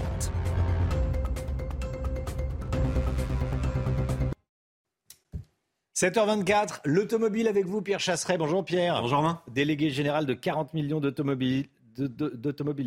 Jamais la France n'a connu autant de grands excès de vitesse. Euh, il y en a deux fois plus qu'en 15 ans. Déjà, c'est quoi un grand excès de vitesse? Alors, les grands excès de vitesse, Romain, c'est tous ceux qui dépassent 50 km/h au-dessus de la limitation de vitesse autorisée. Ah oui, c'est vraiment euh, ceux qui exagèrent, quoi, qui, se disent euh, le code de la route, je m'en fiche. Voilà. Alors, ce n'est pas un délit, c'est pas considéré hmm. comme un délit, sauf si vous êtes en récidive de grands excès de vitesse. Mais en tout cas, très clairement, on est avec quelqu'un qui a vraiment joué et qui a mis en danger les autres usagers. Hmm. Imaginez en ville, limitation de vitesse à 50, ça veut dire que vous êtes pris au-delà de 100 km/h quand même. Hein. Enfin, ça fait sourire, c'est plutôt euh, inquiétant. Voilà. Je vous invite à regarder la courbe de l'évolution des grands excès de vitesse en France elle est éloquente. Vous avez l'arrivée des radars à peu près en 2002, 2003. Ensuite, on voit qu'il y a un effet radar, ça baisse. On lutte contre ces grands excès de vitesse, hmm. puis une remontée. Euh, les derniers chiffres consolidés sont ceux de 2019. C'est pour cela que j'ai placé ceux de 2019. Mais depuis, on sait qu'on va encore augmenter ces grands excès de vitesse. Alors, jamais la France n'a connu autant de radars sur les routes. Hein. Ouais, pourtant, c'est la grande incohérence. Toujours plus de radars. Et plus il y a de radars, plus on en constate, en fait, des excès de vitesse. Plus euh, s'il n'y a pas de radars, on ne les constate pas. Eh bien, fatalement, non, puisque ces dernières années, le nombre de radars n'a plus évolué. Donc, on est exactement sur le même hmm. nombre. Cette année encore, on n'augmentera pas le nombre eh de radars. Donc, regardez un petit peu le, redécoupage des radars en France. C'est intéressant, voilà la liste. Hein. Euh, si vous en avez un que, que vous ne connaissez pas, je vous l'explique. Alors, vous avez des radars tronçons ceux qui mmh. calculent votre vitesse moyenne, des radars feux rouges et de passage à niveau, on comprend très bien. Les radars tourelles, tourelles, ce sont les nouveaux, ce sont des radars fixes montés sur des mâts pour ne pas qu'ils soient tronçonnés. Donc effectivement, on est sur un nombre de radars environ stabilisé à 5000 en France, et ça, ça ne devrait pas évoluer sur les prochaines années. Alors, comment lutter avec efficacité contre les comportements véritablement dangereux, comme euh, les grands excès de vitesse quand on roule à plus de 50 km/h euh, plus de 50 km au-dessus de la euh, limitation de vitesse, c'est dangereux. Oui, alors très clairement, il faut écouter la Cour des comptes, il faut écouter les associations comme 40 millions d'automobilistes, puisqu'on dresse le même constat. Il faut arrêter avec le tout automatisé, c'est-à-dire que la sanction automatique, autrement dit le radar, ça a touché à un objectif. C'est fini. On n'arrive plus à obtenir d'amélioration. L'accidentalité est la même qu'en 2013. En 10 ans, aucune amélioration sur les chiffres. La meilleure année, c'est toujours 2013. Il faut arrêter de vouloir systématiquement sauver le soldat. Donc il faut ajouter des gendarmes et saisir la voiture il faut ajouter du bleu sur la route, comme on disait à l'époque, des forces de gendarmerie. Malheureusement, qui ne sont pas suffisamment hmm. nombreuses en effectifs et qui ont besoin d'effectifs. C'est un message qu'on lance à la nouvelle déléguée interministérielle plus jeune générale de gendarmerie de France. Franchement, elle sera forcément d'accord avec nous sur ce point-là. On ne peut pas mm. laisser continuer et perdurer ce type de comportement. Il faut arrêter de sanctionner toute la classe. Les petits excès de vitesse 1 km h au-dessus, ça suffit. Il faut arrêter de faire la chasse aux chauffeurs. Il faut faire la chasse aux chauffards. Merci beaucoup, Pierre Chasseret. Tous les matins, l'avis de, Pierre Chasseret dans, dans, la matinale. On parle voiture. La seule matinale qui parle voiture tous les matins. Hein. Allez, 7h27, le temps avec Alexandra Blanc. Les températures vont remonter. Alexandra va nous dire ça dans quelques secondes. La météo avec Groupe Verlaine. Solution de centrale photovoltaïque avec option de stockage pour profiter de la lumière, même en cas de coupure. Alexandra Blanc, vous nous emmenez sur l'île de Léron. Oui, on prend la direction de l'île de Léron où les conditions météo s'annoncent assez mitigées. Aujourd'hui, vous serez en marge d'une perturbation et donc, conséquence, hier, le ciel était dégagé. Là, ce sera un petit peu plus euh, nuageux avec cette perturbation qui va concerner principalement euh, les régions du nord et qui va redescendre justement jusqu'aux Charentes. Ce matin, on retrouve également un temps assez brumeux, assez nuageux en allant euh, vers la Garonne. Toujours du grand beau temps autour du golfe du Lion avec le maintien du Mistral et de la Tramontane. Dans l'après-midi, eh bien très peu d'évolution. France coupée en deux avec un temps très nuageux très brumeux et localement quelques averses sur les régions du nord. Alors petite nouveauté, si vous êtes sur l'extrême nord, vous aurez un temps un petit peu plus euh, calme et surtout un peu plus lumineux. Et puis toujours du grand beau temps dans le sud, même si on devrait conserver quelques petits brouillards sur les confins de la Garonne. Renforcement du vent également en allant euh, vers le sud-est du pays. Les températures, eh bien, contrastées ce matin. Si vous êtes en Bretagne, c'est très doux. En revanche, si vous êtes sur les régions centrales, c'est beaucoup plus frais avec en moyenne moins 4, moins 5, moins 6 degrés entre Limoges et le Puy-en-Velay. Puis dans l'après-midi, après-midi, les températures vont commencer à remonter. Ça y est, température à peu près conforme au normal de saison. 9 à Paris, 9 degrés en moyenne pour le Pays Basque. Ce sera très doux en Bretagne avec 11 degrés entre La Rochelle et Brest. Vous aurez seulement 5 degrés à Dijon ou encore 4 degrés à Besançon. Ça reste un peu plus frais en allant euh, vers la région Rhône-Alpes ou encore la Bourgogne. La suite du programme, conditions météo calmes cette semaine, pas de grosses perturbations, mais un temps très nuageux sur le nord et les températures vont continuer à remonter. La douceur va presque s'installer. Vous avez regardé la météo avec Groupe Verlaine. Isolation thermique par l'extérieur avec aide de l'État. Groupe Verlaine, le climat de confiance. C'est News, il est 7h29. Merci d'être avec nous. Bon réveil à tous. À la une ce matin. Un homme sous OQTF agresse son ex-compagne. Il lui a lacéré le visage. Comment est-ce possible? On va vous raconter ce qui s'est passé.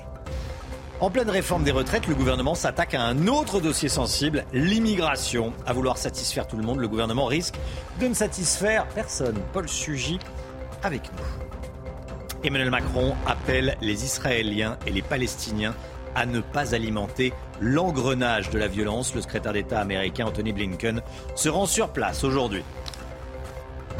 C'est répandu les tests génétiques pour connaître vos origines ethniques sur Internet. Désormais, les principales entreprises du secteur exigent des adresses de livraison hors de France, une nouvelle mesure qui divise, on en parle. Et puis un système de retraite mêlant répartition et capitalisation. C'est ce que propose David Lisnard, maire de Cannes. Mais qu'est-ce que c'est exactement que la retraite par capitalisation? Lomi Guillot va tout nous expliquer.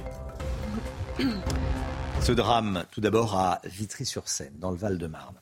Un homme sous OQTF défigure son ex-compagne à coups de cutter. Ça s'est passé le week-end dernier, Chana. Elle a été conduite à l'hôpital de la Pitié-Salpêtrière euh, pour être opérée. Ses jours ne sont pas en danger. Algérien ou marocain, ce suspect de 39 ans est connu des services de police sous plusieurs identités. Sophia Dolé. C'est dans cette avenue du Moulin de Saquet à Vitry-sur-Seine que l'agression a eu lieu ce samedi soir. La victime, une femme de 37 ans, a été attaquée par son ex-compagnon au visage à l'aide d'un cutter.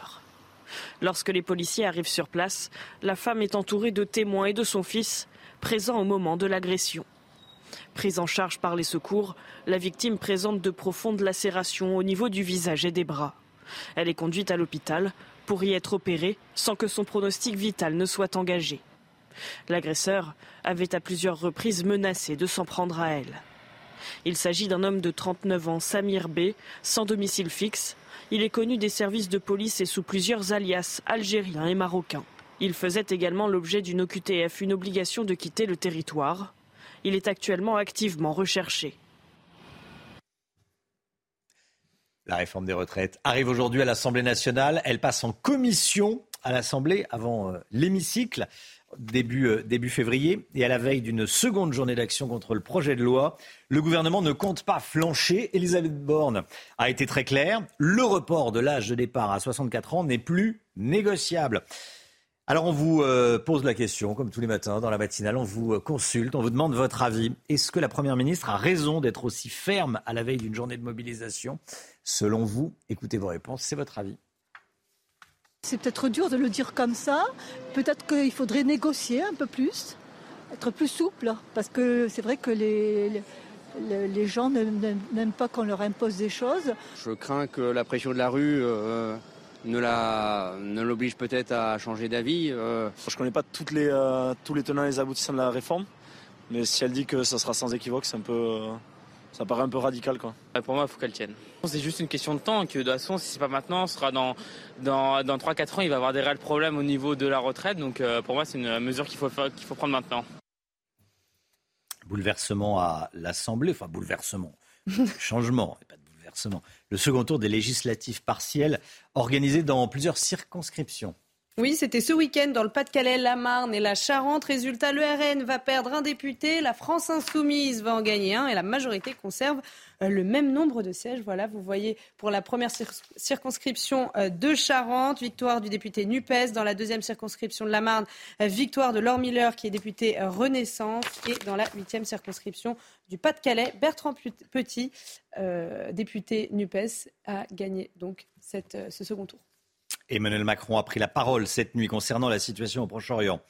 Il appelle Israéliens et Palestiniens à ne pas alimenter l'engrenage de la violence. Depuis jeudi, les attaques se multiplient. Le président de la République s'est entretenu par téléphone avec le Premier ministre israélien Benjamin Netanyahou. Il a exprimé la solidarité de la France avec Israël dans sa lutte contre le terrorisme. Et le secrétaire d'État américain Anthony Blinken est attendu à Jérusalem aujourd'hui. Les informations de notre correspondante en Israël, Nathalie Sosna-Ophir le niveau de vigilance a été relevé à son maximum après les deux attentats de vendredi et de samedi à Jérusalem, deux attentats qui s'inscrivent à l'apogée de plusieurs semaines de tensions entre Israéliens et Palestiniens.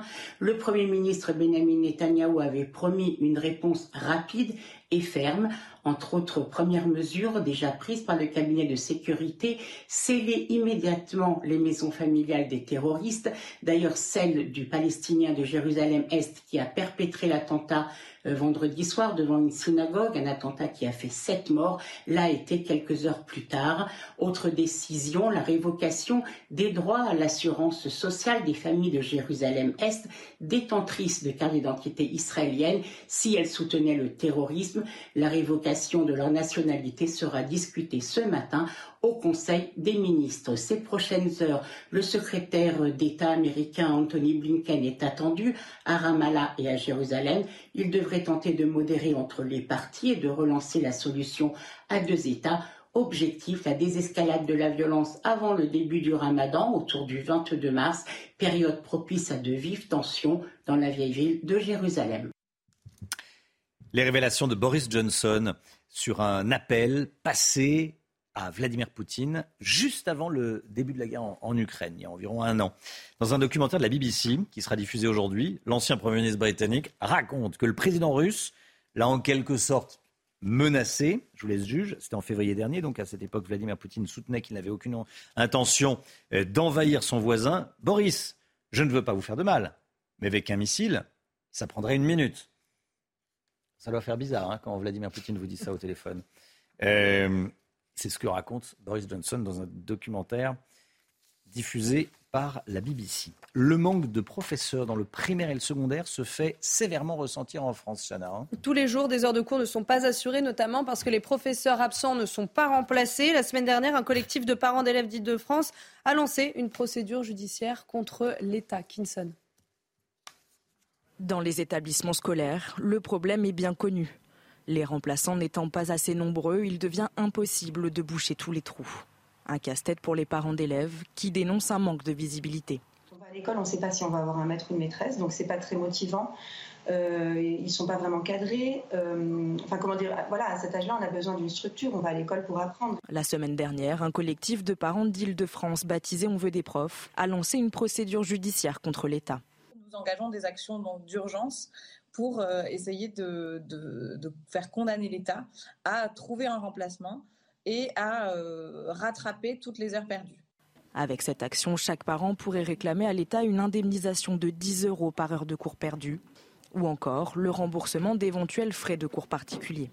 Pour le syndicat national des lycées et des collèges, la rentrée prochaine s'annonce déjà difficile. On a beau avoir euh, des job dating organisés dans plusieurs académies, euh, le constat est sans appel. Il manque des profs. En 20 ans, le syndicat a recensé une baisse de 60% du nombre de candidats inscrits au CAPES dans le second degré. Vous en avez euh, peut-être déjà fait des tests génétiques pour connaître ses, origines. Bien qu'ils soient illégaux en France, entre 100 000 et 200 000 Français en font chaque année. Hein. Alors si avant ces tests ADN étaient facilement accessibles en ligne, désormais les principales entreprises du secteur exigent des adresses de livraison hors de France. Une nouvelle mesure qui divise, vous allez voir. Célia Judas et Dorine Jarnias. Déjà interdit à l'achat en France, notamment pour respecter la confidentialité des informations personnelles ou génétiques de chacun. Ces tests ADN étaient jusqu'à présent facilement accessibles en ligne. Mais des sites étrangers comme l'israélien MyHeritage demandent désormais aux acheteurs de renseigner une adresse de livraison en dehors de la France. Pour certains utilisateurs, il s'agit là d'une atteinte aux libertés individuelles. C'est complètement stupide. À mon sens, ça entrave la, liberté d'avoir accès à ses origines. Moi, ça m'intéressait parce que dans mon arbre généalogique, j'avais des, des branches où j'avais des, pères inconnus.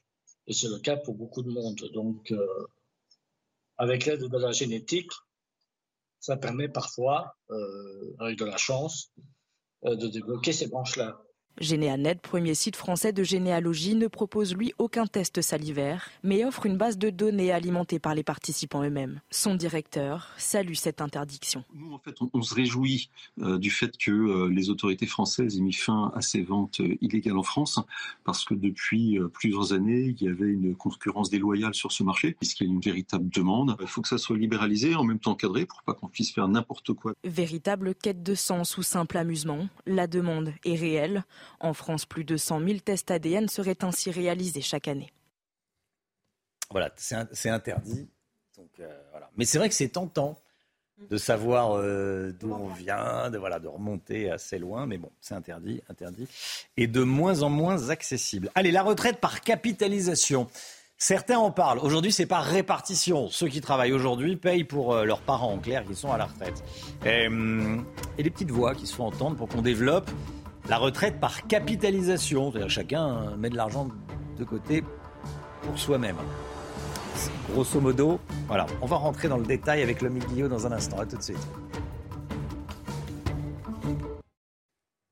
C'est News, il est 7h43. Merci d'être avec nous. Hier, dans le journal du dimanche, David Lisnard défendait le principe d'un système de retraite mêlant répartition et capitalisation. Qu'est-ce qu'il propose exactement? Alors il propose, Romain, d'introduire un peu de capitalisation dans notre système de retraite. En gros, que chacun épargne en partie pour sa propre retraite, plutôt que de payer la retraite des autres comme dans le système actuel. Alors il ne propose pas de remplacer totalement notre système par de la capitalisation. Ce qu'il imagine, c'est un système qui mélangerait deux tiers de répartition et un tiers de capitalisation, ce qui permettrait de conserver un socle minimum de pension, dit-il, autour de 1200 euros par mois pour le régime général par répartition.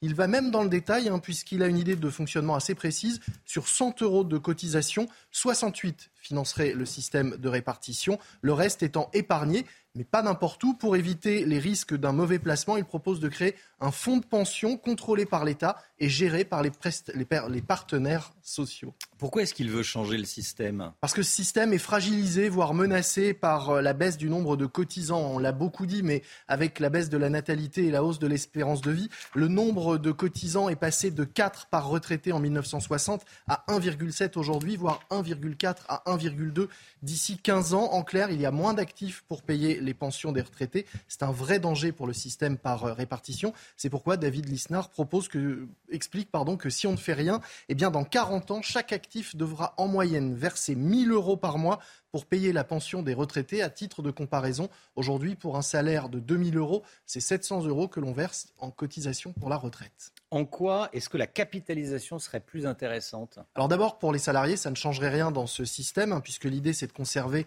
le même montant, la même enveloppe de cotisation. Mais pour les retraités, ça permettrait d'améliorer les pensions, puisque l'argent placé rapporterait des intérêts, alors qu'aujourd'hui, il sert uniquement à payer les retraites. Ces intérêts seraient autour de 6% par an, comme c'est le cas d'ailleurs aujourd'hui pour les fonctionnaires puisque les fonctionnaires en France bénéficient déjà, eux, d'une partie de capitalisation.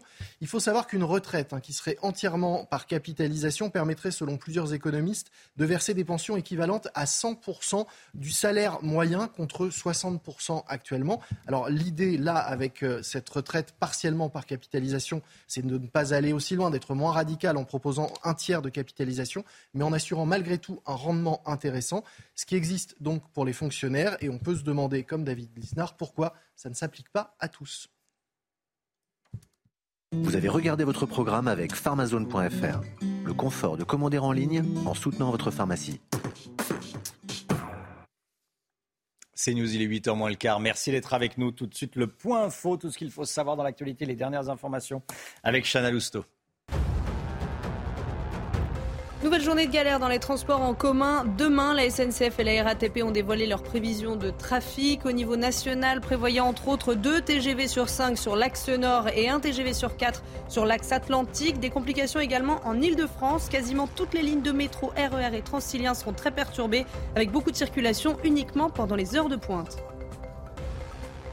Emmanuel Macron appelle Israéliens et Palestiniens à ne pas alimenter l'engrenage de la violence. Depuis jeudi, les attaques se multiplient au Proche-Orient. Le chef de l'État s'est entretenu par téléphone avec le Premier ministre israélien Benjamin Netanyahou. Il a exprimé la solidarité de la France avec Israël dans sa lutte contre le terrorisme. le secrétaire d'État américain Anthony Blinken est attendu à Jérusalem aujourd'hui. Et puis l'Allemagne n'enverra pas d'avions de combat aux Ukrainiens. C'est ce qu'a annoncé hier le chancelier allemand Olaf Scholz en déplacement au Chili. Il a expliqué que Joe Biden et lui refusaient d'envoyer des troupes en Ukraine pour éviter une escalade du conflit. Olaf Scholz qui a réaffirmé que l'Allemagne ne permettra pas que la guerre se transforme en conflit entre la Russie et l'OTAN. C'est News, il est 7h47. Merci d'être avec nous dans un instant. On va revenir sur le ton assez cash de Gérald Darmanin pour défendre la réforme des retraites. Est-ce que c'est le bon ton? Tiens, je poserai la question à Paul Sugy. A tout de suite. Rendez-vous avec Sonia Mabrouk dans Midi News du lundi au jeudi de midi à 14h. La politique, Gérald Darmanin est monté au front pour défendre la réforme des retraites. Dans un entretien hier aux Parisiens, il utilise un ton un peu cash pour étrier les opposants au projet de loi, Paul? Oui, alors euh, on peut dire qu'il aborde le sujet avec la finesse d'un CRS qui euh, enfonce l'assaut euh, sur un groupe de Black Bloc en tête de cortège syndical, parce que effectivement le ministre de l'Intérieur n'a pas peur des descriptions binaires. Je vais le citer, hein, selon lui, le président de la République défend le travail, les valeurs de l'effort du mérite et de l'émancipation. Et puis en face, il y a ceux qui défendent la négation du travail, un peu plus loin, et fustige le gauchisme paresse et bobo, qui rêvent d'une société sans travail et sans effort, rien que ça. Alors, Gérald Darmanin, effectivement, défend peut-être une parole cash, c'est plutôt ici une parole trash, c'est une parole qui ne se soucie pas euh, ni de la façon dont elle sera reçue, ni dont elle sera comprise, et surtout qui prend le risque, Romain, eh bien peut-être d'apporter au mouvement de fronde l'étincelle qui manquait pour mettre définitivement le feu aux poudres. Le gouvernement était euh, Emmanuel Macron était guetté là-dessus. Ils étaient attendus au tournant. Il suffisait d'une petite parole qui sorte un petit peu de ses. Et derrière, c'est la poudrière. Alors je sais ce que vous allez me dire. Hein. Sandrine Rousseau et Jean-Luc Mélenchon ont peut-être bien cherché. Et peut-être même que Gérald Darmanin n'a pas complètement tort. Alors, c'est en effet un discours qu'on a entendu chez certains à gauche, que le travail est une aliénation, qu'il faut rêver d'un droit à la paresse. Oui, j'entends bien Romain, vous avez raison. Mais croyez-moi sur parole, d'ailleurs, je suis le premier que ça fait bondir.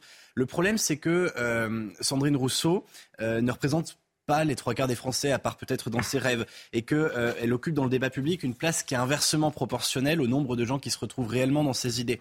Donc quand Gérald Darmanin, euh, qui ne peut pas l'ignorer, euh, réduit l'opposition à la réforme des retraites à son visage le plus caricatural, ben, il creuse lui-même les douves du château fort dans lequel il est en train de s'enfermer avec le gouvernement. Elisabeth Borne ne fait pas autre chose aussi ce week-end. Ils sont en train de se murer pour soutenir un siège.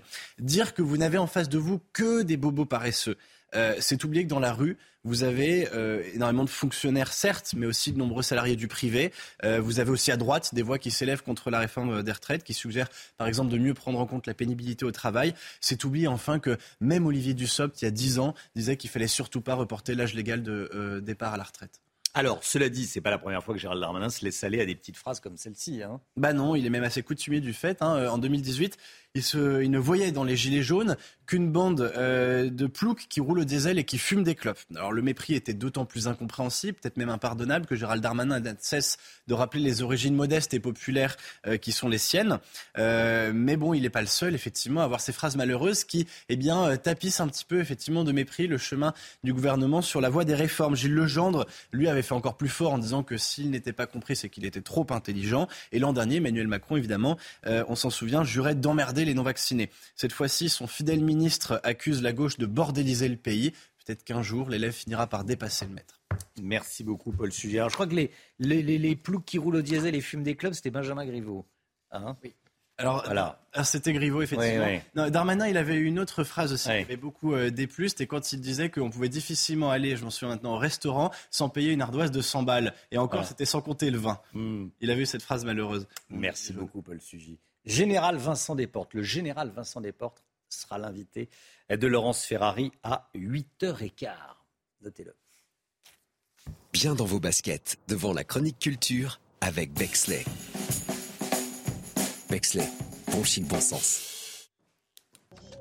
La musique, comme tous les matins, et ce matin, on vous dévoile le nouveau clip de Taylor Swift, Lavender Haze, alors que son nouvel album Midnight vient d'être certifié disque d'or en France. Taylor Swift mise sur ce titre, son prochain tube.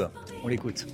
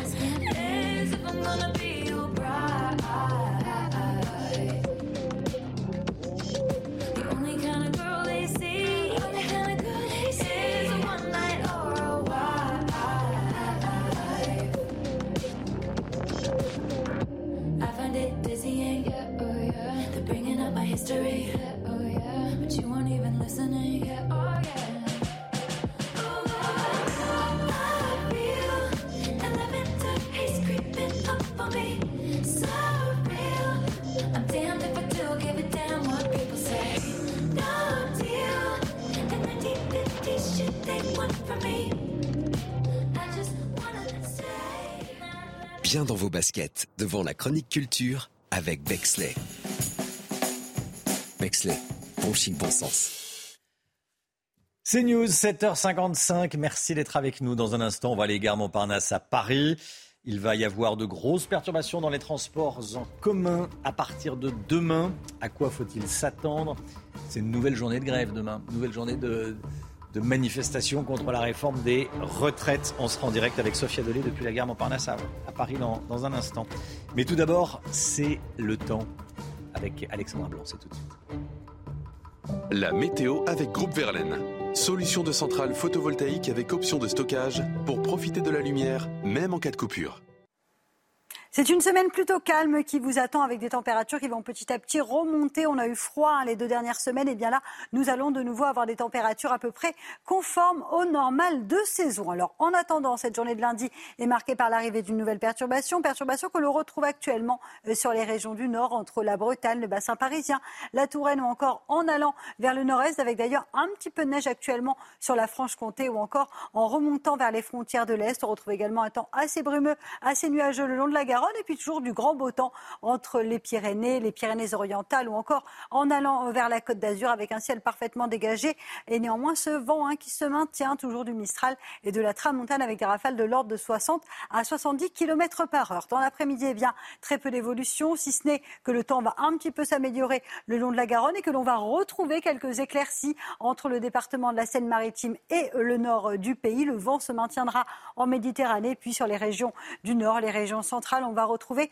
toujours cette même perturbation qui va onduler entre les Charentes, le sud du bassin parisien ou encore la Bourgogne, la Franche-Comté, la Lorraine et l'Alsace où le temps restera bien nuageux. Les températures contrastées ce matin, on l'a vu euh, localement près de 10 degrés euh, sur la pointe du Finistère, notamment à Ouessant, contre les températures hivernales sur les régions centrales, moins 5 à moins 6 degrés. Et puis dans l'après-midi, les températures remontent. Ça y est, on va retrouver des niveaux à peu près conformes au normal de saison. 5 degrés euh, du côté de Lyon, vous aurez 9 degrés à Paris, la douceur qui revient par la façade atlantique entre 9 et 11 degrés cet après-midi. Vous aurez 10 degrés à Marseille et en moyenne 14 degrés du côté d'Ajaccio. La suite du programme, conditions météo très calmes cette semaine. Alors mardi, on retrouvera un temps très nuageux sur le nord, mais plus vous irez vers le sud, plus vous aurez du beau temps. Et puis mercredi et jeudi, ce sera globalement deux belles journées avec des éclaircies et surtout des températures qui vont de nouveau retrouver des niveaux conformes au normal de saison. Sans parler de grande douceur, on va retrouver des températures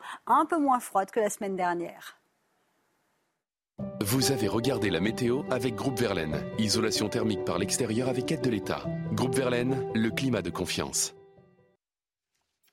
CNews, il est 7h58. Merci d'être avec nous. Merci d'avoir choisi CNews pour démarrer cette journée et cette semaine. Semaine qui pourrait être compliquée avec euh, ce mardi qu'on dit euh, noir, mardi qui pourrait être noir demain.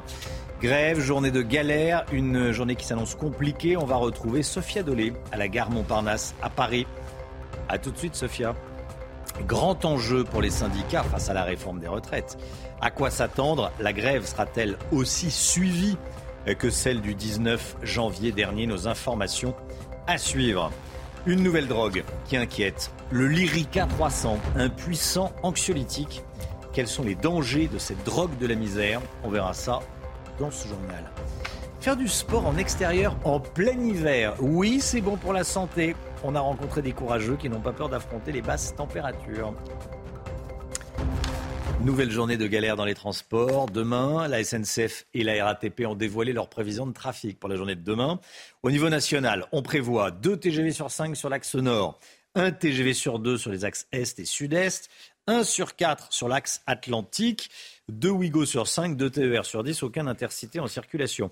De grosses complications également en, Ile-de-France, Chana. Hein. Oui, quasiment toutes les lignes de métro seront très perturbées avec une circulation uniquement pendant les heures de pointe, à l'exception des deux lignes automatisées. Et puis comptez un RER e A et B sur 3 et un RER e C, D, E sur 10.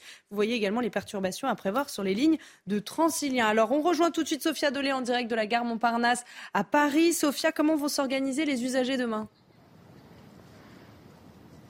Eh bien écoutez, le maître mot, c'est anticipation finalement. C'est ce qui est le plus souvent ressorti avec les voyageurs avec lesquels nous avons euh, discuté. Il y a ceux qui euh, n'iront pas travailler, télétravail ou jour de congé. Il y a ceux qui ont reporté euh, leur trajet. Et puis il y a ceux qui feront autrement, qui prendront par exemple la voiture au lieu des transports en commun. On en écoute certains. C'est plutôt l'incertitude. On verra demain. les, les, informations qui seront communiquées. Donc on ne sait pas. Bah là, on va à Nantes. Pour un déplacement euh, professionnel, du coup. Donc euh, voilà, on a pris un aller ce matin et un retour demain soir. Donc le retour est en point d'interrogation. On comprend le mouvement. Euh, bon, de là à bloquer effectivement toute la population, ça c'est un autre débat. Mais oui, on soutient en tout cas le mouvement. Oui.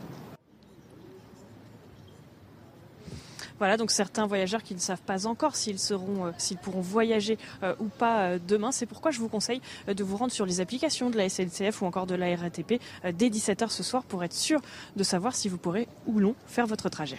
On va suivre votre conseil, Sophia Delessé, à 17h, hein, qu'on connaîtra précisément tout ça. Merci beaucoup, Sophia.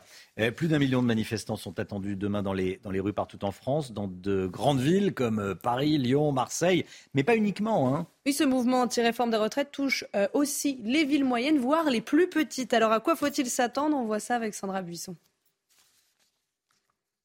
Dans la rue, une foule aussi nombreuse que celle du jeudi 19 janvier, voire plus conséquente, c'est ce que prévoient les autorités pour demain. Selon nos informations, ce sont 1 voire 1,2 million de manifestants qui sont attendus à travers la France, dont 80 à 100 000 dans la capitale.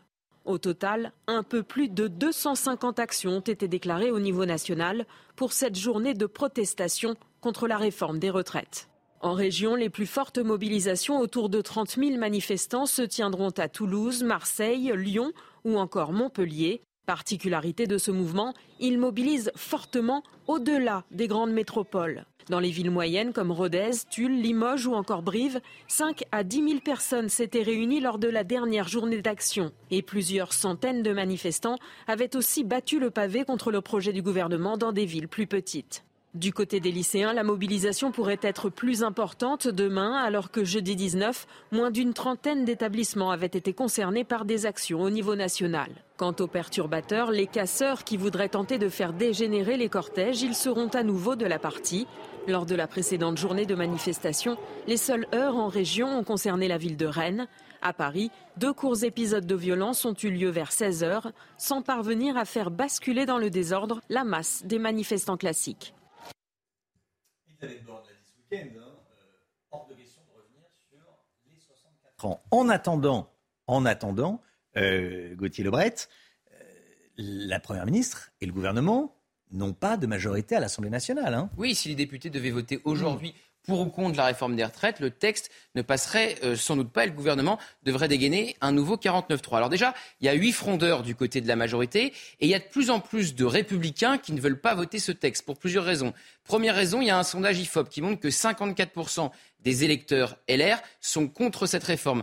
Deuxième raison, il vous l'explique tous, ces députés, quand vous vous rendez à l'Assemblée, ils rentrent en circonscription le week-end et, passez-moi l'expression, ils se font engueuler par leurs électeurs qui ne veulent pas de cette réforme. Ensuite, je rappelle tout de même que les Républicains ont soutenu une candidate, Valérie Pécresse, il y a à peine quelques mois, qui proposait une réforme des retraites plus dure que celle euh, d'aujourd'hui, puisqu'elle proposait un départ à 65 ans. Et vous l'avez rappelé, Romain, Elisabeth Borne est inflexible, elle l'a dit ce week-end sur une chaîne concurrente. Elle ne veut plus négocier les 64 ans et les 43 euh, annuités. Elle tient, dit-elle, à son équilibre budgétaire. Mais c'est peut-être une maladresse de com à 48 heures de la deuxième journée de mobilisation. Ajoutez à cela les petites phrases de Gérald Darmanin. Ajoutez à cela la une du JDD hier avec Bruno Le Maire qui liste toutes les économies euh, qu'il faut faire. Alors, le texte arrive en plus aujourd'hui au Parlement. Donc, quelque part, elle court-circuite un peu aussi Elisabeth Borne avec cette déclaration. Ce qui va, ce qui va se passer dans les prochains jours à l'Assemblée nationale y a 7000 amendements, dont 6000 de la NUPES qui veut faire de euh, l'obstruction. Pour Fabien Roussel, euh, patron du PCF, la Première ministre fait le choix du chaos social. Pour Manuel Bompard, elle bombe le torse. Et pour Marine Le Pen, elle ferait bien de ne pas trop s'avancer. Merci Gauthier. C'est une nouvelle drogue qui inquiète les autorités et bien au-delà. Le Lyrica 300, qui est également appelé, euh, la drogue de la misère. Ce puissant anxiolytique est vendu sous le manteau à 2,50 euros la gélule. Alors quels sont les dangers de cette drogue? Bon marché On voit ça avec Jeanne Cancard et Fabrice Elsner. Le Lyrica se présente sous forme de gélule comme ici, dans la main d'un revendeur. Ce médicament, utilisé à l'origine contre les douleurs neuropathiques, est devenu dans les rues de la capitale une drogue bon marché. J'ai défoncé, hein. défoncé, t'es un peu ailleurs. C'est pas cher, c'est 2 euros. Après, c'est après tout le monde ils prennent ça parce qu'ils savent très bien que c'est pas cher. Euh, les gens ils gagnent beaucoup d'argent sur ça que aller vendre des cigarettes ou aller vendre du shit, tu vois. Le Lyrica est délivré uniquement sur ordonnance, environ 6 euros la boîte de 50 comprimés, qui seront revendus en moyenne 2,50 euros à l'unité sur le marché noir. Ça se présente comme ceci. Face à ce trafic souterrain très juteux, les pharmacies sont régulièrement confrontées à des toxicomanes et des revendeurs. Souvent, bah, c'est des personnes qui n'ont pas de carte vitale et souvent, c'est des euh, présentations d'ordonnances par mail. Il y a aussi des fausses ordonnances. Moi, je préfère dire que j'en ai pas en stock. Souvent, bah, les gens sont agressifs euh, et ça nous est déjà arrivé euh, que des patients qui présentent ce genre d'ordonnance viennent avec des béquilles ou des ceintures pour qu'on voit vraiment ils sont malades et à la fin, sortant de la pharmacie, euh, ils, enlèvent, euh, bah, ils enlèvent tout ça. Quoi. Les professionnels de santé, inquiets face au phénomène, veulent alerter les pouvoirs publics car la substance, mélangée à d'autres produits psychoactifs, peut être mortelle. La mère de Lucas, ce collégien de 13 ans qui s'est suicidé après avoir été victime de harcèlement à l'école à cause de son homosexualité, va donner une conférence de presse ce matin. La mère de Lucas va prendre la parole. À cette occasion, on vous diffuse le témoignage d'Hugo dans la matinale. Pendant sa scolarité, il a été quotidiennement victime de harcèlement, Chana. Alors aujourd'hui, avec son association, il souhaite replacer la protection de la jeunesse au cœur de la prochaine élection présidentielle. Écoutez. Moi, j'ai été victime donc de, harcèlement scolaire de mes 6 à près de 18 ans, euh, sous différentes formes euh, verbales, qui est la première des formes les plus courantes dans le, euh, harcèlement scolaire, donc des insultes, des menaces, mais aussi donc physiques. Donc, il a toutes les formes qu'on peut imaginer qui en découlent, que ce soit des bousculades, des coups, et puis alors là, moi, de façon plus tardive, mais aujourd'hui, ça arrive dès le CP, eh bien, par des formes de cyberharcèlement euh, qui euh, justement repoussent les limites du harcèlement scolaire au-delà des murs euh, de l'école, du collège, du lycée.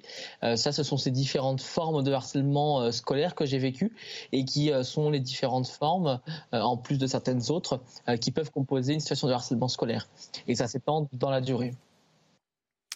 Voilà, c'est un phénomène qui existe depuis très longtemps, euh, mais qui a pris de l'ampleur avec les, réseaux sociaux, parce qu'on n'est on même plus à l'abri quand on est chez soi.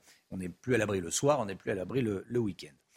Elisabeth Borne présente aujourd'hui son plan national de lutte contre le racisme, l'antisémitisme et les discriminations. Chana. Hein. oui, elle sera à l'Institut du monde arabe à Paris ce matin. Alors que contient ce plan? On va regarder ensemble les principales mesures. Il prévoit de systématiser les testings sur les discriminations à l'emploi. Ça consiste envoyé pour la même offre d'emploi deux CV identiques avec comme unique différence l'origine euh, du candidat et puis un renforcement de la formation des enseignants et des agents de la fonction publique d'État en général. Enfin, l'organisation euh, d'une visite d'histoire ou de mémoire liée au racisme, à l'antisémitisme et euh, à ou l'anti-tiganisme pour chaque élève pendant sa scolarité.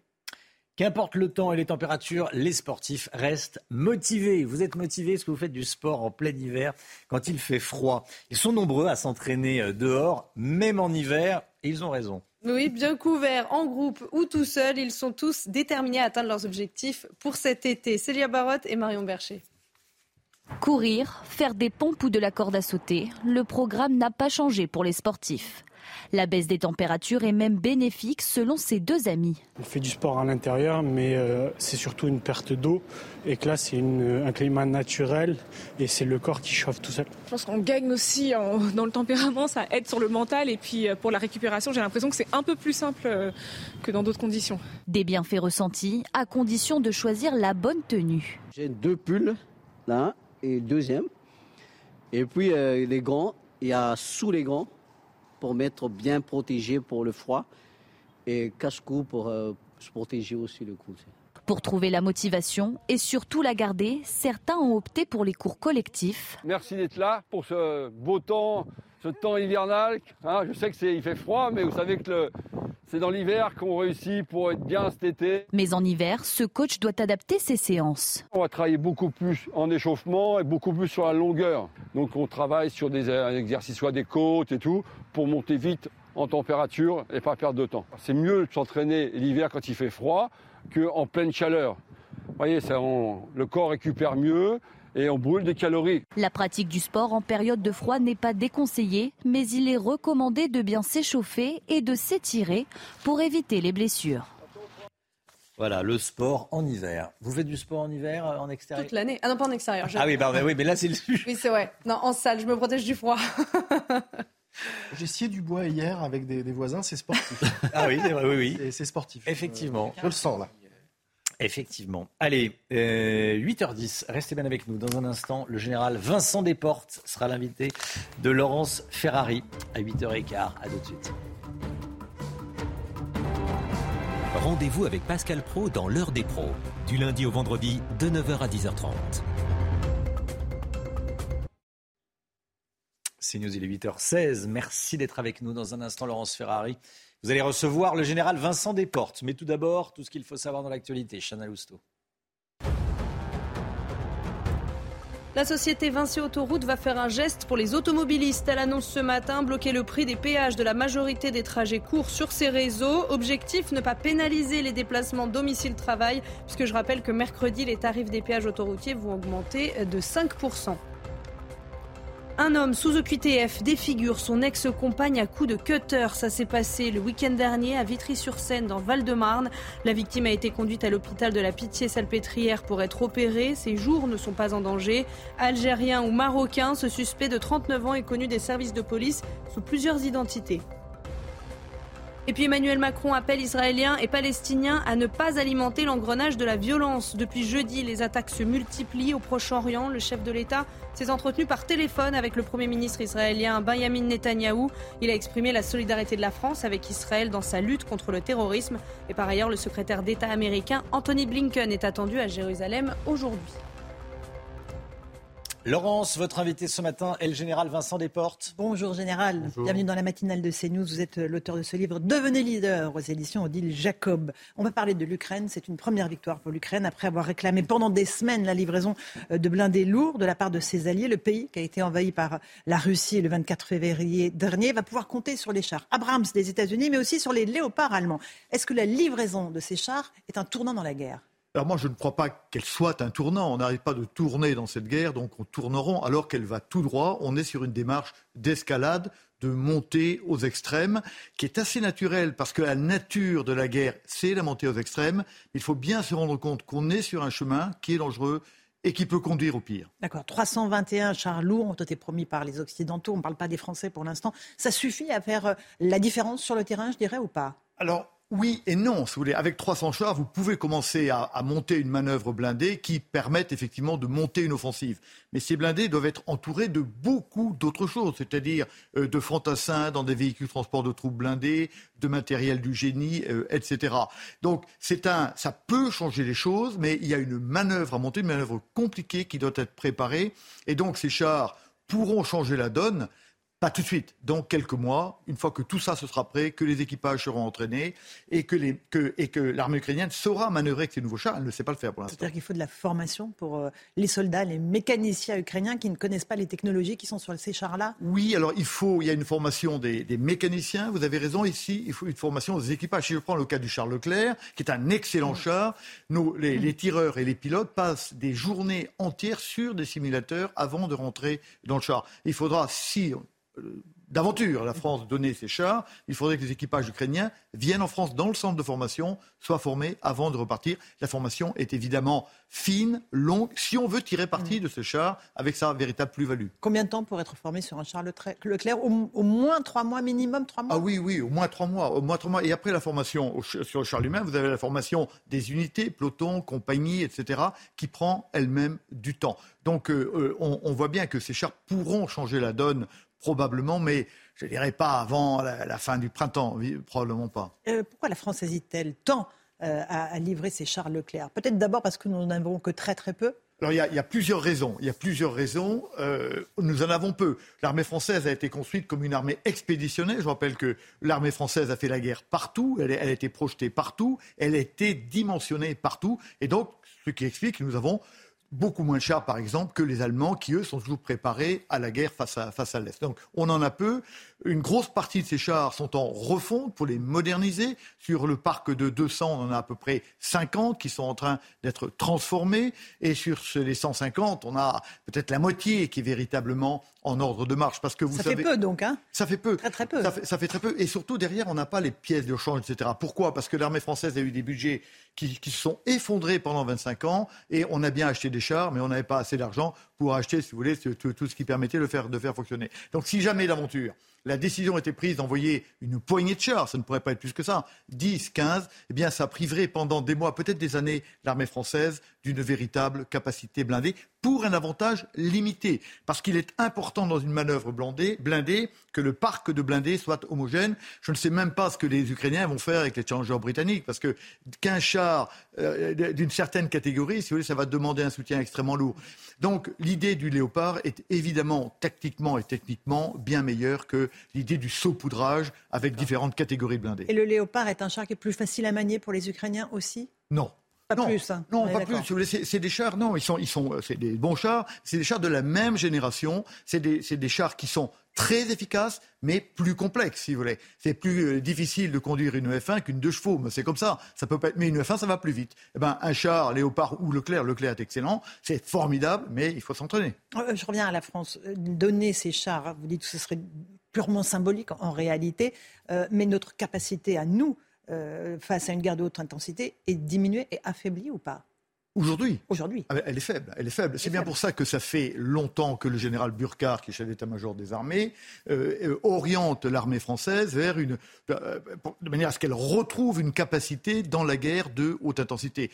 La guerre de haute intensité, elle demande de la technologie, on l'a, mais elle demande de la masse, c'est-à-dire du, du nombre de véhicules, et elle demande des stocks. Nous sommes une armée de flux. C'est-à-dire que on a, euh, commandé, on commande par an, je crois, de l'ordre de 20 000 obus. C'est ce qui est consommé par jour sur le théâtre ukrainien. Et on n'a pas de stock. Donc on voit bien qu'il y a une transformation à faire qui a été initiée par le président Macron euh, avec la nouvelle loi de programmation militaire et qui doit se poursuivre pour transformer notre armée face aux nouveaux défis qui l'attendent. On a parlé des blindés lourds, des chars. Le président Zelensky a d'ores et déjà demandé à ses alliés de livrer des avions de chasse. Là, on franchit un cap, encore une fois, si on livre, nous, euh, des avions de chasse, des rafales, par exemple je, l'ai dit tout à l'heure, on, est sur une trajectoire normale d'une guerre, qui est la trajectoire de, de, de l'escalade. Et il faut bien comprendre qu'au bout de l'escalade, il y a un gouffre. Donc, vous on est euh, enfermé autour de deux nécessités. La première, c'est qu'il faut faire comprendre au président Poutine qu'il ne peut pas gagner cette guerre. Donc, il faut l'acculer à la certitude qu'il ne peut pas gagner. Ça, c'est fondamental. Mais d'un côté, mais si on va trop loin, eh bien, il faudra bien que le président Poutine euh, trouve une sortie. Cette sortie, elle peut être double. Il y a une euh, possibilité qui est le tir d'armes nucléaires. Nous sommes dans un cas de figure qui n'a jamais été vécu. C'est-à-dire que nous sommes devant le cas d'une puissance nucléaire qui est en train de perdre un pouvoir qui va disparaître. Alors oui, des puissances nucléaires ont été battues sur le terrain. Je pense aux Russes en Afghanistan et je pense aux Américains au Vietnam ou en Irak ou encore en Afghanistan. Ils ont perdu. Mais le, pays lui-même n'était pas menacé, le pouvoir n'était pas menacé. Donc comment, à la fin, le président Poutine réagira? Personne ne le sait. On peut faire des paris, mais ce seront des paris avec une possibilité qui serait la destruction du monde. Concernant ces avions de chasse, le chancelier Olaf Scholz a déjà dit que non, l'Allemagne ne livrerait pas ces avions de combat. Parce que, évidemment, là, il y aurait un risque que ces avions soient utilisés directement sur le sol russe. Ah, c'est tout à fait possible. Une fois que vous avez donné des, armes, vous, ne savez pas exactement à quoi elles vont servir. Il est clair que les armes qui sont données aux Ukrainiens sont entourés de, de, de, recommandations, mais ça ne sont jamais que des recommandations. On sait que plusieurs fois, les Ukrainiens, et on les comprend, ils sont dans leur métier à eux, ont été frappés des, euh, des, euh, des, aérodromes euh, russes, etc. Limitrophes. Les, oui. les, limitrophes. Ils ont frappé en Russie, ils ont frappé en Crimée. Alors, est-ce que la Crimée est russe ou ukrainienne C'est pas le sujet d'aujourd'hui, mais en tout cas, euh, ils, ont été, ils ont été frappés, et à chaque fois, ça, à la fois, ça avait du sens tactique pour les Ukrainiens, et euh, à chaque fois, ils se sont fait quand même taper sur les doigts par les Américains en particulier, qui ont dit attention, là, vous allez trop loin. Euh, les missiles, pareil, de longue portée, les Américains refusent d'en livrer pour l'instant. pour la même raison, pour ne pas rentrer en conflit direct avec la Russie oui, vous avez, vous avez raison. Ces, ces, ces missiles HIMARS ou, ou d'autres missiles Atacams euh, sont, peuvent frapper à 400 km dans la, dans la profondeur. Donc effectivement, ça, ça ouvrirait la porte à un certain nombre de choses. Il faut bien comprendre que cette guerre, euh, les Américains étaient réticents, puis ils ont assez rapidement compris qu'au fond, elle leur rendait service parce qu'elle les aidait sur leurs axes stratégiques, en particulier, un, l'affaiblissement de la Russie, deux, la recentralisation du pouvoir américain, qui était quand même effrité après, avec l'Irak et l'Afghanistan, c'est-à-dire, au fond, la vassalisation. Là, je prends un terme américain, la vassalisation euh, de l'Europe. Mais il ne faut pas que ça aille trop loin. Donc, ce que les Américains veulent que cette guerre soit contenue et ils ne veulent en aucun cas que cette guerre devienne une guerre de l'OTAN contre la Russie. Ils y font très attention et c'est bien parce qu'il y a un risque. Je l'ai dit, la, logique de la guerre, c'est la montée aux extrêmes et il faut bien la contenir. Notre propre sécurité à nous euh, est en jeu dans cette affaire-là et donc et donc il faut, il faut raisonner la guerre. La guerre est une affaire absolument irrationnelle et, passionnelle, mais il faut la conduire avec raison parce qu'elle peut déboucher sur le pire. Euh, le président Zelensky est dans son rôle, il demande toujours plus. Hein. Il a demandé des chars, euh, il demande des avions de combat, il demande des missiles longue portée. Est-ce qu'il est un bon leader Ou est-ce que quelque part il entraîne quand même aussi la, sécurité sur le continent européen avec lui? les, deux sont vrais. Non, mais les deux sont vrais. C'est un, c'est un, comme j'essaie de définir un leader dans mon livre, euh, devenez leader. C'est un très bon leader. Qu'est-ce que c'est qu'un leader? C'est quelqu'un qui montre un objectif et qui, euh, qui, et qui arrive à, euh, à, embarquer avec lui les femmes et les hommes qui lui sont confiés. Et évidemment, il est un bon leader. Il a cristallisé l'Ukraine autour de cette idée que l'Ukraine devait vivre. Et oui, c'est un bon, c'est un bon leader mais il joue la sécurité de l'Ukraine. Et oui, il faut que l'Ukraine retrouve le territoire volé par les Russes. Mais en même temps, c'est aussi un problème européen. C'est un problème européen. C'est une guerre entre Européens sur le territoire de l'Europe. La sécurité des Européens est en jeu et il est évident que les pays européens ont quelque chose à dire sur la conduite de cette guerre. Ce n'est pas une guerre ukrainienne, c'est une guerre ukrainienne et une guerre européenne dont nous sommes partis, qu'on le veuille ou non. Hum, est-ce que quelqu'un est en train de penser aujourd'hui en Europe ou dans le monde à l'après-guerre? Est-ce qu'il y a des impensés sur cette stratégie d'après-guerre? Est-ce que quelqu'un a planché sur un scénario? Ce que vous dites, Mme Ferrari, est tout à fait important. Je, je crois que vous avez mettez le doigt sur, sur, sur ce qui cloche aujourd'hui. C'est-à-dire, et on le comprend, on se préoccupe du présent. Et c'est vrai que le présent est fondamental, mais moi, je ne vois pas émerger de réflexion sur, comme vous l'avez dit, sur l'après-guerre. Vous avez raison, je crois qu'il y a des impensés de la guerre. C'est-à-dire, on ne fait pas la guerre pour la guerre, on fait la guerre pour créer des conditions de la paix. Mais ces conditions de la paix ne sont pas que l'acte militaire, il y a autre chose à, à côté. Ensuite, quelque chose auquel il faut absolument penser, c'est l'architecture de sécurité en Europe. Mhm. Parce qu'après, il faudra vivre. La dernière paix de 91, au bout de 30 ans, elle a conduit à la guerre. Donc ce serait quand même bien qu'on trouve un système avec d'autres moyens qui nous permettent de vivre en paix plus longtemps. Et puis, il y a le système l'architecture mondiale de sécurité, le monde qui a été créé sur la volonté des puissants en 45, en 45 des vainqueurs de la guerre, ce système-là s'est effrité. Aujourd'hui, il est cassé. Donc, il faut le reconstruire en tenant compte des nouveaux équilibres, en tenant compte de ce que certains appellent le Sud global, de tous ces pays qui, dont, le seul éthos est le ressentiment contre, contre l'Ouest. Il faut reprendre tout ça, retrouver une architecture qui permette à nouveau, pendant des décennies, de vivre en paix dans le monde. C'est-à-dire à la fois repenser l'OTAN et repenser le Conseil de sécurité de l'ONU C'est ce que vous nous dites Il faut tout revoir? Ah, L'ONU, si vous voulez, devra être repensé complètement. Le Conseil de sécurité est aujourd'hui complètement décrédibilisé parce que c'est un des membres qui est défenseur du droit international occidental, parce que c'est bien un droit occidental néanmoins. Un des membres l'a injurié, ce droit. Donc évidemment, le Conseil de sécurité euh, ne vaut plus, mais le reste, mais le reste non plus. C'est un, un monde qui a été créé sur une volonté américaine, une pensée américaine qui était une bonne pensée, qui était dire arrêtons de faire parler logique de puissance et euh, travaillons sur le multilatéralisme, travaillons sur la responsabilité collective. Mais les Américains eux-mêmes ont ébréché le propre édifice qu'ils avaient construit. Ce monde, c'est petit, à petit, cette, pardon, cette architecture, c'est petit à petit brisé. Il faut en penser une nouvelle qui devra tenir compte des nouveaux équilibres l'OTAN, la question se pose. L'OTAN. Pourquoi? Elle n'est plus efficace, l'OTAN? Non, mais il, va bien falloir, à un moment donné, il va bien falloir, à un moment donné, la Russie ne va pas s'échapper. Il va falloir construire une façon de vivre avec la Russie. On peut vivre avec, on peut vivre contre. on peut vivre sans en tenir compte, mais il faudra bien, elle est là. Et donc, peut-on reprendre les instruments qui, finalement, ont produit la guerre Peut-on reprendre les mêmes instruments pour construire la paix? Non, le monde, le monde est à repenser. Le monde européen et le monde tout court, c'est un des grands enjeux.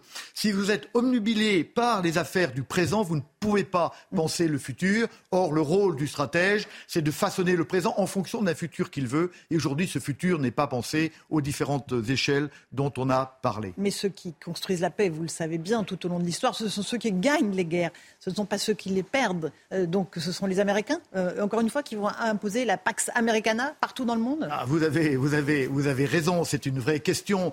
Nous avons eu trois paix au XXe siècle. La paix de 19, la paix de 45 et la paix de 91, qui toutes les trois ont été des Pax américaines. Il y en avait une intelligente. C'était la paix de 45 qui a assuré à peu près, enfin, qui a assuré 45 ans de paix sur le territoire. Les deux autres ont débouché sur la guerre.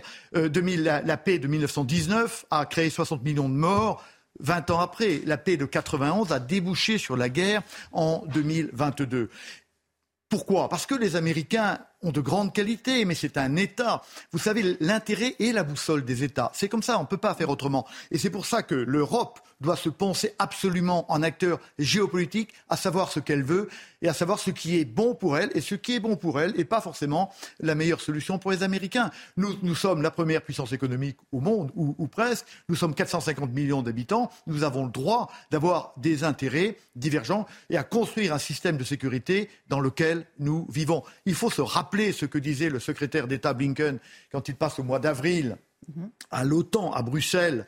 Il dit à ses camarades ministres des Affaires étrangères ne vous trompez pas, maintenant vous devez vous préparer à la guerre contre la Chine. Ben, la question se pose quand même. Est-ce qu'il est dans l'intérêt de l'Europe de voir un affrontement euh, frontal euh, entre les États-Unis et la Chine? Probablement pas. Et sûrement pas d'ailleurs. Et donc la France, pas la, la France, pardon, l'Europe doit, l'Europe doit se penser en acteur géopolitique, se concevoir un destin et s'en donner les moyens. Merci beaucoup, euh, Général Vincent Desport, de cette analyse de la situation. Je rappelle le titre de votre livre, Devenez leader, aux éditions Odile Jacob. Merci à vous et à vous, Romain Desarmes, pour la suite de la matinale.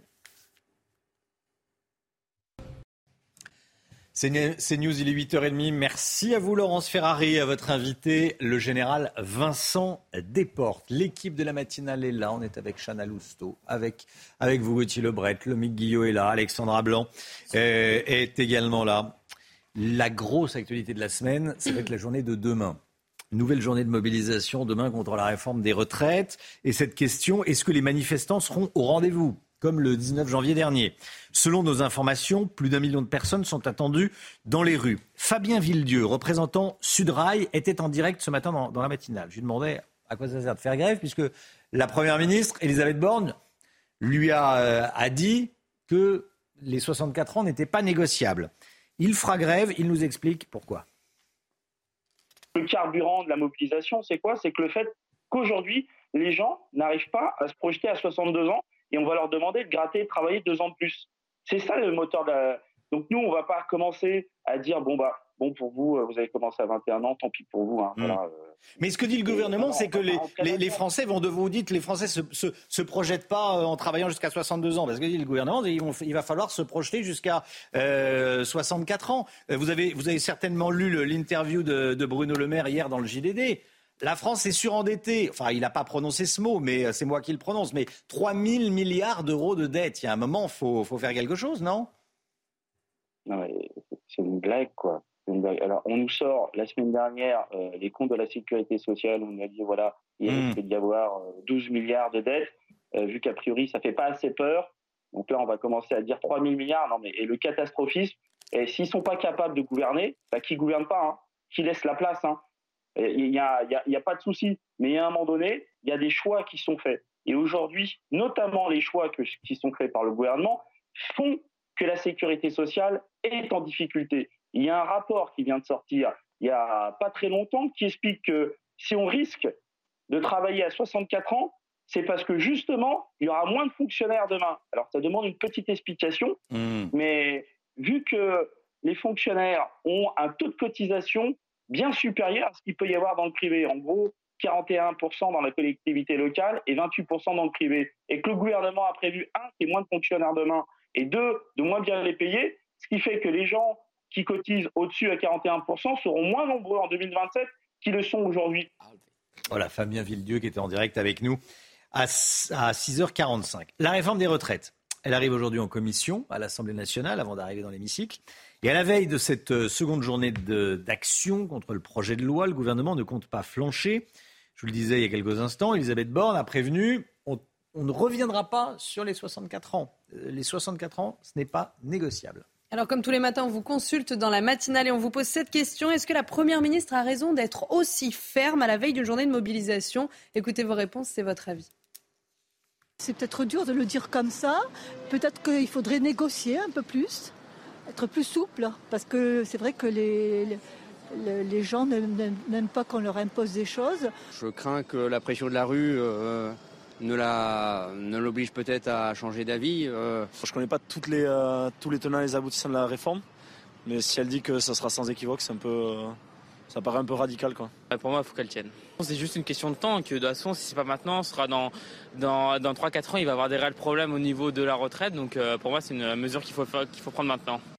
Le Mick Guillot avec nous. Le Mick, qu'est-ce qui est encore négociable et qu'est-ce qui ne l'est pas?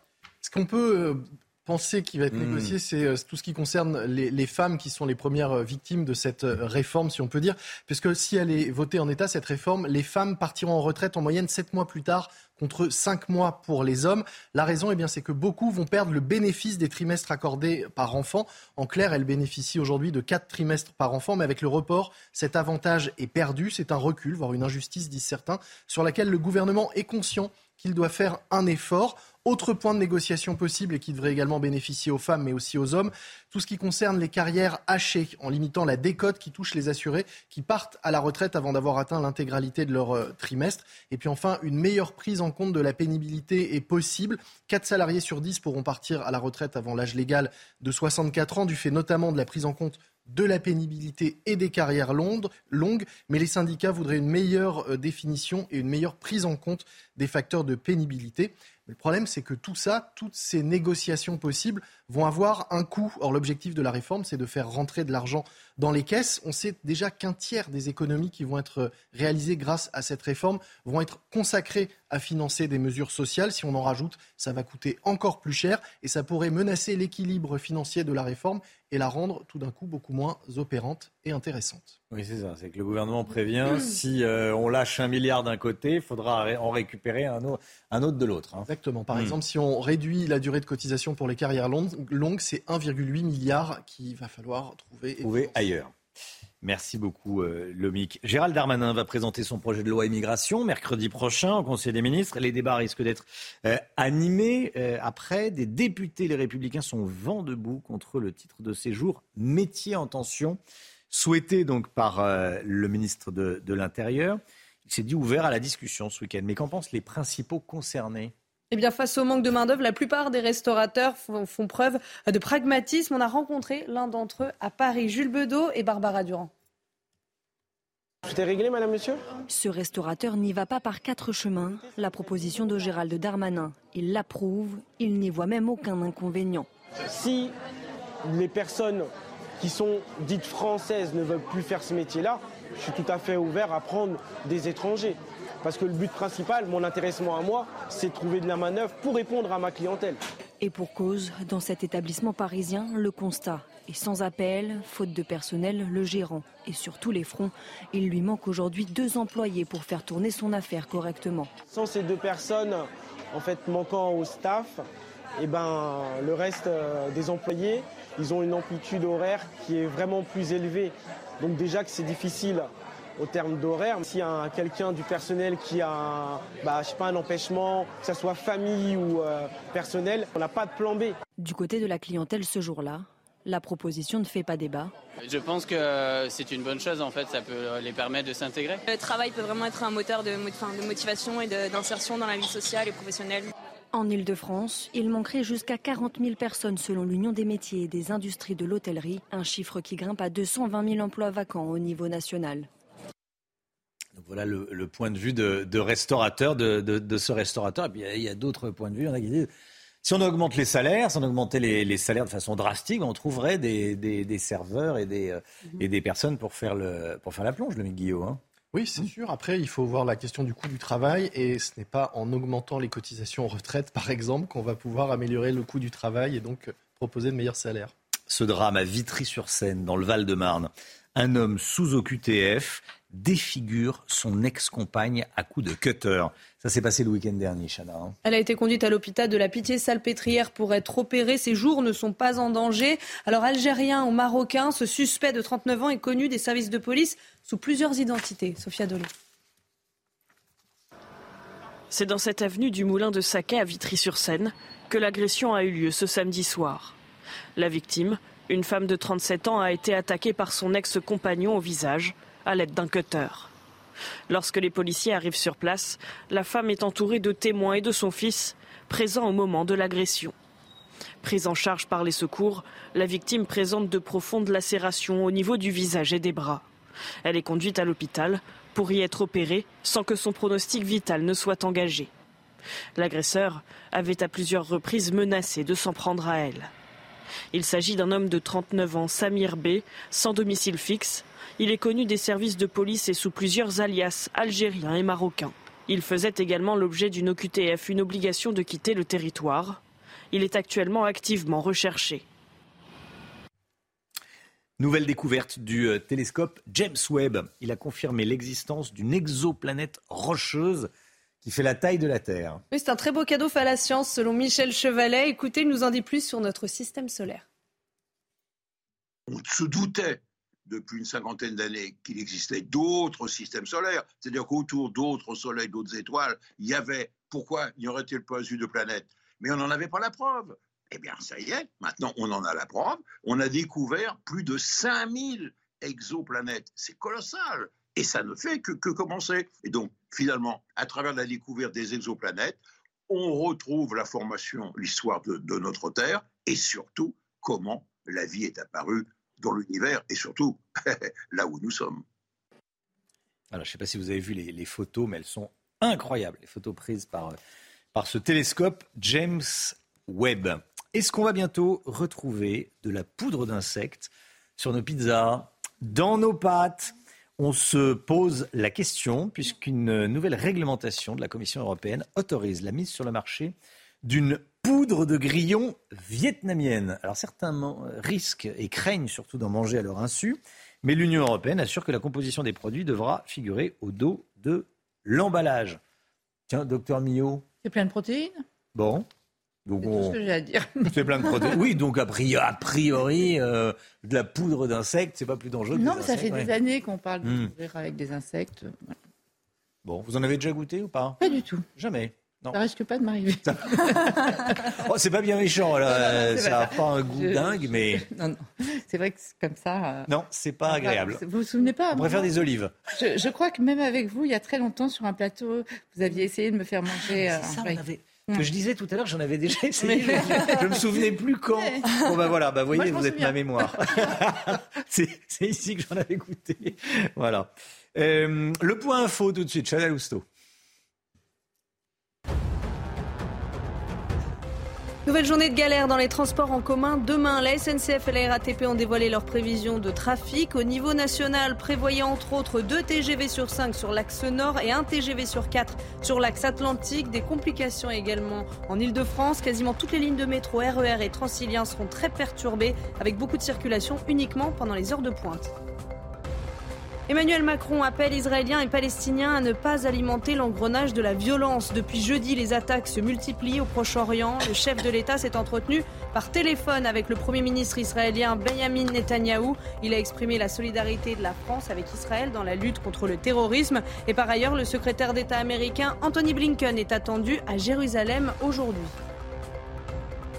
Et puis l'Allemagne n'enverra pas d'avions de combat aux Ukrainiens. C'est ce qu'a annoncé hier le chancelier allemand Olaf Scholz. En déplacement au Chili, il a expliqué que Joe Biden et lui refusaient d'envoyer des troupes en Ukraine pour éviter une escalade du conflit. Olaf Scholz qui a réaffirmé que l'Allemagne ne permettra pas que la guerre se transforme en conflit entre la Russie et l'OTAN. l'expert de la laine minérale de verre, éco-conçu pour un intérieur sain et confortable. Docteur Millot, on va parler aujourd'hui des, euh, médicaments. chaque adulte a 2 à 4 rhumes par an. Chez l'enfant, c'est 6 à 8 par an. Et vous nous alertez ce matin, docteur Millot, sur la banalisation de certains médicaments. Oui, que l'on trouve même en vente libre, mais on va y revenir. Alors c'est vrai que la question qu'on peut se poser quand même, c'est pourquoi à une époque où on arrive à traiter des choses incroyables, on n'arrive toujours pas à traiter le rhume. C'est quand même un Vu comme ça, oui. Après, c'est bon. Des explications, elles, sont, elles existent. hein. Il y a plus d'une centaine de virus différents du rhume. Donc, euh, trouver un vaccin pour plus d'une centaine de virus différents, c'est un peu compliqué. Et puis surtout, la vraie raison, c'est que même si c'est très inconfortable, même si c'est très gênant, en 8 à 10 jours, ça se termine, c'est quand même bénin. Donc voilà les principales raisons qui font qu'on n'y arrive pas, qu'on n'a pas de traitement. Alors, euh, revenons un petit peu à ce qui se passe dans notre nez. Nous avons une muqueuse nasale. C'est le corps humain est très bien fait, hein, je le répète tous les jours. Euh, cette muqueuse nasale, elle est très vascularisée, donc elle tapisse tout l'intérieur du nez. Elle est très vascularisée. Il y a cette muqueuse, il y a les petits cils vibratiles aussi qui sont là. Et en fait, en permanence, elle nous protège contre les différents intrus qui peuvent arriver. Et puis les cils vibratiles, ils agissent comme un petit tapis roulant qui va emmener toutes les saletés, toutes les impuretés, etc., au fond de la gorge et on va les avaler. En fait, en permanence, on, avale des, cochonneries. Voilà. Notre muqueuse, elle est là pour purifier l'air, donc éliminer les intrus, pour humidifier l'air- c'est important qu'il soit bien humide pour arriver dans nos bronches, et pour le réchauffer, parce que nos bronches détestent le froid. Euh, le problème, c'est qu'en hiver, bah, les, virus, ils adorent ça, ils adorent le froid. hein. C'est pas pour rien qu'on les conserve dans les congélateurs. hein. Ils, adorent le froid. Mais no- notre muqueuse, elle, elle n'aime pas le froid du tout. Donc, elle- en, fait, elle sert plus de barrière, ça marche plus très bien. Donc, les virus, ils peuvent rentrer. Hmm. Alors, que se passe-t-il? Je, je n'ai pas osé vous mettre par écrit les symptômes du rhume. On les connaît à peu près tous. Donc, il y a un éternuement. L'éternuement, c'est pourquoi Pour chasser à l'extérieur les virus. Les virus, les bactéries, le machin. hein. on n'éternue pas pour rien. Euh, pareil, quand il y a une petite bébête qui rentre, hop, réflexe tout de suite, on éternue euh, pour chasser l'intrus. Donc, éternuement, un petit peu de fièvre, bien souvent. Pourquoi? Parce que les virus, comme je vous l'ai dit, adorent le froid, mais détestent le chaud. Donc, la fièvre, en fait, comme moyen de défense pour éliminer un petit peu les virus. Et puis après, ça va le, mucus, qui donc est là pour piéger. Donc, notre muqueuse nasale va sécréter beaucoup plus de mucus, c'est un li- liquide un peu épais, un peu gluant, justement pour éliminer euh, tous ces virus. Donc on va avoir le nez qui coule, mais on peut avoir aussi le nez bouché. Ça peut paraître bizarre quand même, nez qui coule et nez bouché.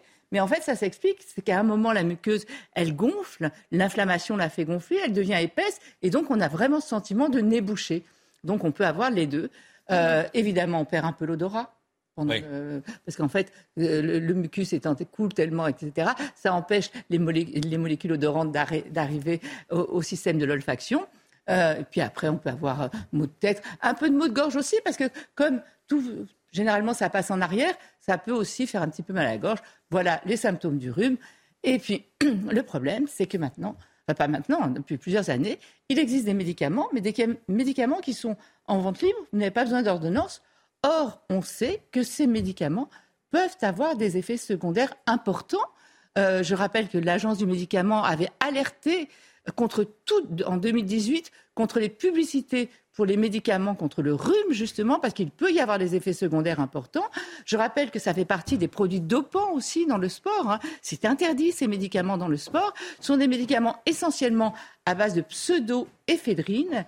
Et une étude faite sur un grand nombre de patients a montré qu'on pouvait avoir des effets secondaires neurologiques et vasculaires. C'est-à-dire qu'on peut avoir des palpitations du cœur, de la tachycardie, donc le cœur qui s'accélère vraiment. Ça peut aller jusqu'à des infarctus du myocarde. Après, en trouble neurologique, ça peut aller jusqu'à ce qu'on appelle des accidents ischémiques transitoires, voire même des accidents vasculaires cérébraux, parce qu'en fait, ça va entraîner une vasoconstriction. L'idée, elle est sympa, se dire, pour empêcher que le nez coule, on va resserrer les vaisseaux, donc ça va plus couler. Sauf Oui. qu'il n'y a pas que les vaisseaux du nez qui sont resserrés, il y a le reste aussi, donc ça peut aussi entraîner des hypertensions, etc. Donc voilà, il faut pas d'abord demander conseil à votre euh, pharmacien, mais surtout si vous avez déjà des problèmes euh, cardiaques ou des, des problèmes d'hypertension ou tout ça, on touche Ah, pas à ces vaut mieux laisser le nez couler, Voilà. ouais, ouais. Et après, il y a une autre euh, catégorie de médicaments, les antihistaminiques pour le rhume, qui peuvent être utilisés aussi, qui peuvent entraîner des vertiges, euh, évidemment de la somnolence, ça on le sait pour les antihistaminiques. Voilà. Donc faites attention. Les meilleurs traitements pour le rhume, c'est euh, d'abord se moucher, tout bête, mais et pas avec le même mouchoir. hein, Il y a des mouchoirs qu'on jette maintenant. Euh, se moucher en permanence, humidifier l'air. Ce que faisaient nos grands-mères, hein, c'est les inhalations, c'est super, ça humidifie bien, donc ça permet un peu de dégager tout ça. Euh, éventuellement des petits fluidifiants, c'est tout. Surélever la tête le soir, parce que c'est vrai que dès qu'on s'allonge, on n'en peut plus, on étouffe. Oui, oui, donc oui. surélever, humidifier aussi l'air de la chambre.